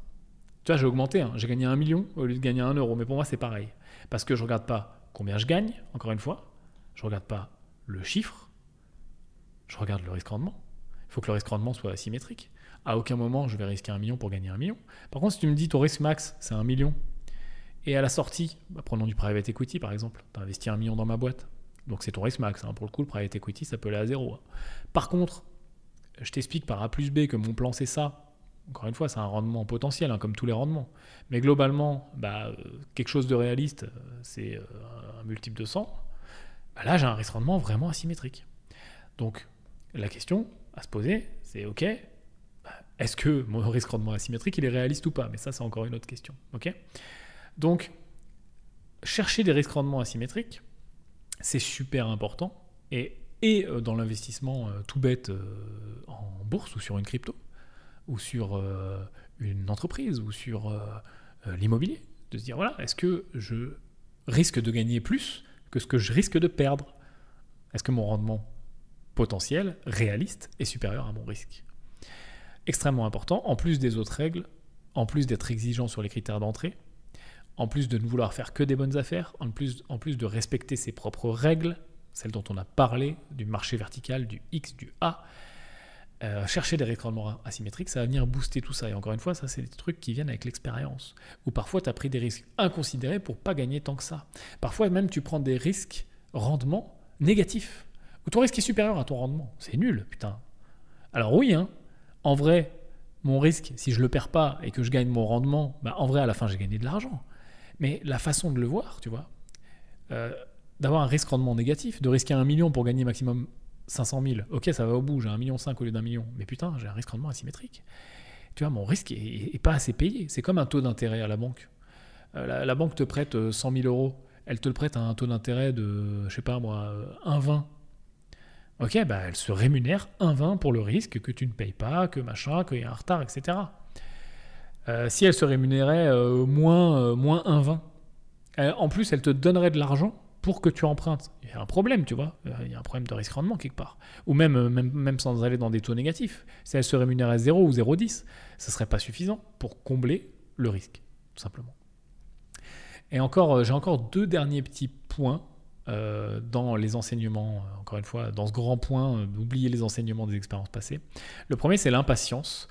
on est tous impatients, encore une fois, d'autant plus sur les investissements Coucou les chats. D'autant plus sur les investissements, euh, les investissements, tous les investissements. Euh, et on oublie bien souvent que les opportunités, elles sont là tout le temps et qu'elles seront toujours là demain. Je, te parle, je parle euh, encore une fois d'un marché vertical, une crypto qui pop, on se dit putain, j'ai raté le train, est-ce que je rentre, est-ce que je rentre pas? Mais mec, le marché sera toujours là demain, les cryptos dans 10 ans, elles seront toujours là. les marchés financiers seront toujours là, un, trade raté, pas rentré, il est pas raté, pas acheté, pas perdu pas rentrer, euh, pas risquer, euh, j'ai envie de te dire, demain le marché sera encore là, il sera encore ouvert, euh, un immeuble raté, il y aura toujours de l'immobilier demain, une entreprise où, bah putain, putain, il m'avait bien proposé pourtant Google de travailler pour eux au début, je devais m'associer avec le fondateur et puis bah j'y suis pas allé, putain, je suis vraiment, nul, ça me hante. Bon là, là elle, était, elle, était, elle était lourde cette opportunité. Mais toujours est-il que une opportunité ratée, bah c'est pas grave. Et souvent, euh, on a tellement peur de rater une opportunité parce qu'on est comme ça, tu sais, le, cerveau aime bien euh, fonctionner sur le, fonctionnement du manque. Et donc on se dit, putain, je vais manquer, je vais rater, je vais perdre, je vais, je vais pas réussir, je vais, je vais perdre quelque chose que j'ai même pas. En fait, tu as l'impression de perdre un truc, mais tu rien en fait. Hein. Tu as, l'impression de perdre une opportunité, mais une opportunité, c'est rien, ça veut rien dire, c'est pas palpable, tu vois, c'est pas, pas 100 000 balles. Donc, euh, l'impatience peut vraiment te faire très mal. Donc, accepte et encore une fois, ça c'est un enseignement qui fait mal, hein. et euh, à chaque fois il faut le noter en lettres d'or. Euh, euh, les opportunités, elles sont là, elles sont là tout le temps, elles seront là demain, et je peux accepter d'être en retard. Et si je suis en retard, je me jette pas dans le, dans le wagon en me disant vite je suis en retard, je laisse passer le wagon. Hein, je vais pas prendre le risque de me mettre sous le train, et puis j'attends le prochain train, parce qu'il y en a à 15h48. ok et dernier point là-dedans dans les enseignements des expériences passées, oubliez de prendre des profits oublier de prendre des profits, être trop greedy. Euh, globalement, et on en a parlé euh, sur euh, l'update crypto, quand il y a de l'euphorie, un marché monte, ça peut être n'importe quoi, hein. même un bien immobilier, la ville elle est en train de monter, c'est en plein boom, etc. Et puis j'ai fait un, putain, je suis un bon investisseur parce que j'ai transformé 100 000 balles en 300 000 balles. Et je me dis, Putain, t'as vu le marché, euh, t'as vu euh, l'explosion, t'as vu tous les parigots, ils viennent, euh, ils achètent, il y a le TGV, il est arrivé, c'est sûr, les prix vont continuer, à monter. je pense que dans 5 ans, j'aurai un million, etc., etc. Ou pareil avec les cryptos, tu vois, ouais, ça va monter jusqu'aux étoiles, ça redescendra jamais. cette fois, c'est différent, c'est toujours la même phrase, cette fois, c'est différent, c'est pas pareil. Et je me dis, bah voilà, 300 000, c'est pas assez. Moi, je veux 500, moi, je veux un million, et puis moi, quand j'ai un million, bah, j'en veux deux, etc. Et du coup, je ne vais pas prendre de profit sur cet investissement-là. Là, on parle d'un truc bien défini. Hein. Je ne parle pas d'un patrimoine total. Je te parle d'un investissement bien défini. Et je t'ai pris des gros chiffres, ça peut être des petits. Hein. Et je refuse, parce que je suis greedy, de prendre mes profits. Et en plus, parce que je suis bête, parce que je crois qu'il faut prendre mes profits en entier, bah, ça, me bloque d'autant plus, tu vois. Je te prends l'exemple, là, j'en suis à 300 000 sur euh, les marchés financiers. Et puis je me dis, bah non, c'est soit euh, je fais rien, ou soit euh, je récupère euh, la totalité des 300 000. Donc du coup, ça m'emmerde. je me dis pas, tiens, bah, je pourrais euh, récupérer 100 et puis laisser courir 200 et puis avoir un plan de sortie. une fois que je suis à 300, bah, je récupère encore 100 et puis je laisse courir le reste. Ou alors, bah, si j'ai un peu plus d'aversion au risque, je fais l'inverse, je récupère les deux tiers ou alors je récupère ma mise de départ. Bref, peu importe. Faire un plan de sortie sur, sur tout ça. Et, et c'est un problème, c'est un problème. Donc n'oublie pas de prendre des profits, encore une fois. euh, je te parle euh, de, mes propres enseignements passés hein, depuis tout à l'heure. Euh, vouloir être trop greedy, vouloir dire ça va continuer à monter, etc., bah, au bout d'un moment, ça finit par descendre. Et bah, je me retrouve avec cet immeuble que j'aurais pu vendre deux fois plus cher, ou je me retrouve parce qu'il y avait un momentum, il y avait un truc, il y avait un quartier qui montait, il y avait quelque chose et où il y avait un mec débile. Parfois ça arrive, hein, mec qui veut payer plus cher. Mais je me dis, j'aurais bien un mec qui voudra payer encore plus cher plus tard. Ouais, mais, mais- puis je vends pas, et puis je me dis six mois après, quand il m'arrive une autre tuile, ou un an après, ou deux ans après, quand j'aurais eu besoin de plus d'argent pour faire X ou Y, je me dis putain, si j'avais eu ces 100 000 que j'ai pas vendus euh, à ce moment-là, bah, j'aurais gagné vachement plus. Et puis de- du coup, après, j'aurais pas fait ça, j'aurais fait mieux, je l'aurais fait plus. Et je, me, je prends conscience, et tu vas en prendre conscience si tu en as pas encore pris conscience, que mon A, donc on retourne sur Y égale à X, hein, mon A, euh, quand j'ai pas beaucoup d'argent, pèse bien plus lourd que mon A quand j'en ai plein. Tu vois ce que je veux dire? C'est-à-dire que je préfère largement gagner 100 000 euros il y a 5 ans que euh, 300 000 maintenant. Ou 400 000 maintenant, même 500 000 maintenant. Je préfère gagner 100 000 euros il y a 5 ans que 500 000 maintenant. Parce que ces 100 000 euros il y a 5 ans m'auraient permis d'augmenter mon A de façon bien plus importante. Et ces 5 ans m'auraient permis bah, d'être beaucoup plus intelligent, de réussir beaucoup plus de choses, d'investir mieux, euh, d'arriver plus fort à des moments où on sait euh, Y égale à X, etc. J'ai eu la chance de faire des beaux X, euh, mais si j'avais eu plus de A, etc., etc., tu vois. Donc, c'est comme, les, c'est comme les pourcentages de baisse en bourse coûtent plus cher que les pourcentages de hausse. Ils font plus mal au portefeuille. Mais là, c'est pareil. L'argent gagné tôt coûte plus cher que euh, l'argent gagné tard. Et puis en plus, après, quand tu dépasses le certain palier euh, dont on a déjà parlé aussi sur la chaîne YouTube, de, niveau de richesse, où, euh, où tu arrives à un moment où ta vie elle est payée, etc., et que la plupart de ce que tu gagnes part en investissement, parce que la partie euh, frais fixes, vie, euh, amusement, kiff, euh, je, je réfléchis pas combien je dépense, je regarde pas les prix, une fois que ça c'est fait. Tu as la partie, bon, j'ai investi, je commence à avoir pas mal d'argent de côté, je suis liquide, je peux m'amuser, etc. Ça c'est fait aussi. Et là, tu arrives à un moment où tu continues à gagner de l'argent et bah, tout part en investissement, tu vois. Bah, à ce moment-là, faire 100 000 balles, faire 200 000 balles, faire 300 000 balles, c'est bien, hein, c'est cool, ça fait toujours plaisir. hein. Imhotep. Et puis ça fait plus d'investissement ou tout ce que tu veux. Mais c'est pas game changer. Alors que faire la même chose quand tu es au début de parcours, que ton patrimoine c'est 100 000, faire 100 000, ça, c'est, quand même vachement plus intéressant. Donc du coup, plutôt que de chercher tout de suite à faire le gros hit, et encore aujourd'hui, je veux, toujours le faire avec des objectifs encore supérieurs. hein. Plutôt que au- chercher à faire le gros hit, tu vois, d'aller chercher, je me dis, voilà, j'ai atteint euh, tant de millions de patrimoine, maintenant je vais aller à tant, etc. Moi, je vais chercher 100 millions, hein, je te le dis. euh, mon objectif, là, c'est 100 millions. Mais du coup, je sais très bien que je vais pas aller le chercher parce que j'ai quand même appris d'un seul coup. Tu vois, je sais qu'il va falloir faire des paliers et qu'à plein de moments, je vais être dans des, dans des, dans des trades, tu vois. Alors, ça va pas être des trades euh, comme tu l'entends, tu vois, mais par exemple, euh, je sais pas moi, sur, euh, sur un rachat, une vente de boîte, sur, sur un gros investissement, sur, sur tout ce que tu veux, tu vois, sur une grosse position, sur, et où je vais avoir besoin d'accepter, et tu vas avoir besoin aussi, et on le voit en ce moment avec les cryptos, de sécuriser ce que je peux prendre, parce que je suis sûr de le prendre, plutôt que d'aller chercher un hypothétique demain que je suis pas sûr de prendre et que je peux perdre. Et si je le perds, bah, résultat, c'est que bah, déjà, ça fait pas plaisir. Et puis surtout, l'argent de maintenant vaut plus cher que l'argent de demain, à partir du moment où tu vas dans le bon sens. Et ça sera vrai toute ta vie. hein. Même quand tu es à 10 millions, euh, l'argent à 10 millions vaut plus cher que l'argent à 100. L'argent à 100 vaut plus cher que l'argent à 1 milliard, etc. Bon, après, on n'est pas obligé d'aller si loin, mais toujours est-il que ça marche avec des chiffres plus petits. hein. L'argent à 10 vaut beaucoup plus cher que l'argent à 100, et l'argent à 500, etc. Voilà pour mes points. Je te les rappelle. Croire qu'on peut faire des plans sur 5 ans, euh, croire que c'est la passion qui te fait être meilleur, ne pas savoir trancher rapidement, ne pas vouloir m'associer pour gagner plus. Enfin, vous pensez que... Oui, c'est ça, ne pas vouloir m'associer pour gagner plus. Penser que je vais gagner plus sans m'associer. Ne pas, avoir, ne pas savoir sortir d'une association quand ça va plus. Ne pas vouloir ou savoir déléguer. Ne pas comprendre assez tôt qu'on s'en tape du montage. Faire confiance sur les décisions de haut niveau sans les vérifier, fiscalité, comptabilité, etc. Toutes les décisions de très haut niveau. Ne pas découper et mesurer. Et le dernier, oublier les enseignements les expériences passées et refaire les mêmes erreurs. Voilà les top 10 difficultés, erreurs, conneries que j'ai rencontrées dans ma vie et que tu es susceptible de rencontrer. Et moi aussi, je suis très susceptible de les recroiser. Euh, j'espère qu'on ne les oubliera pas. Je te laisse balancer ton petit pouce là, où tu te trouves. Euh, s'il y a un pouce, une étoile, un cœur à mettre, balance. Euh, le petit commentaire aussi, où que tu te trouves. sur le podcast, le petit commentaire. Sur YouTube, le petit commentaire.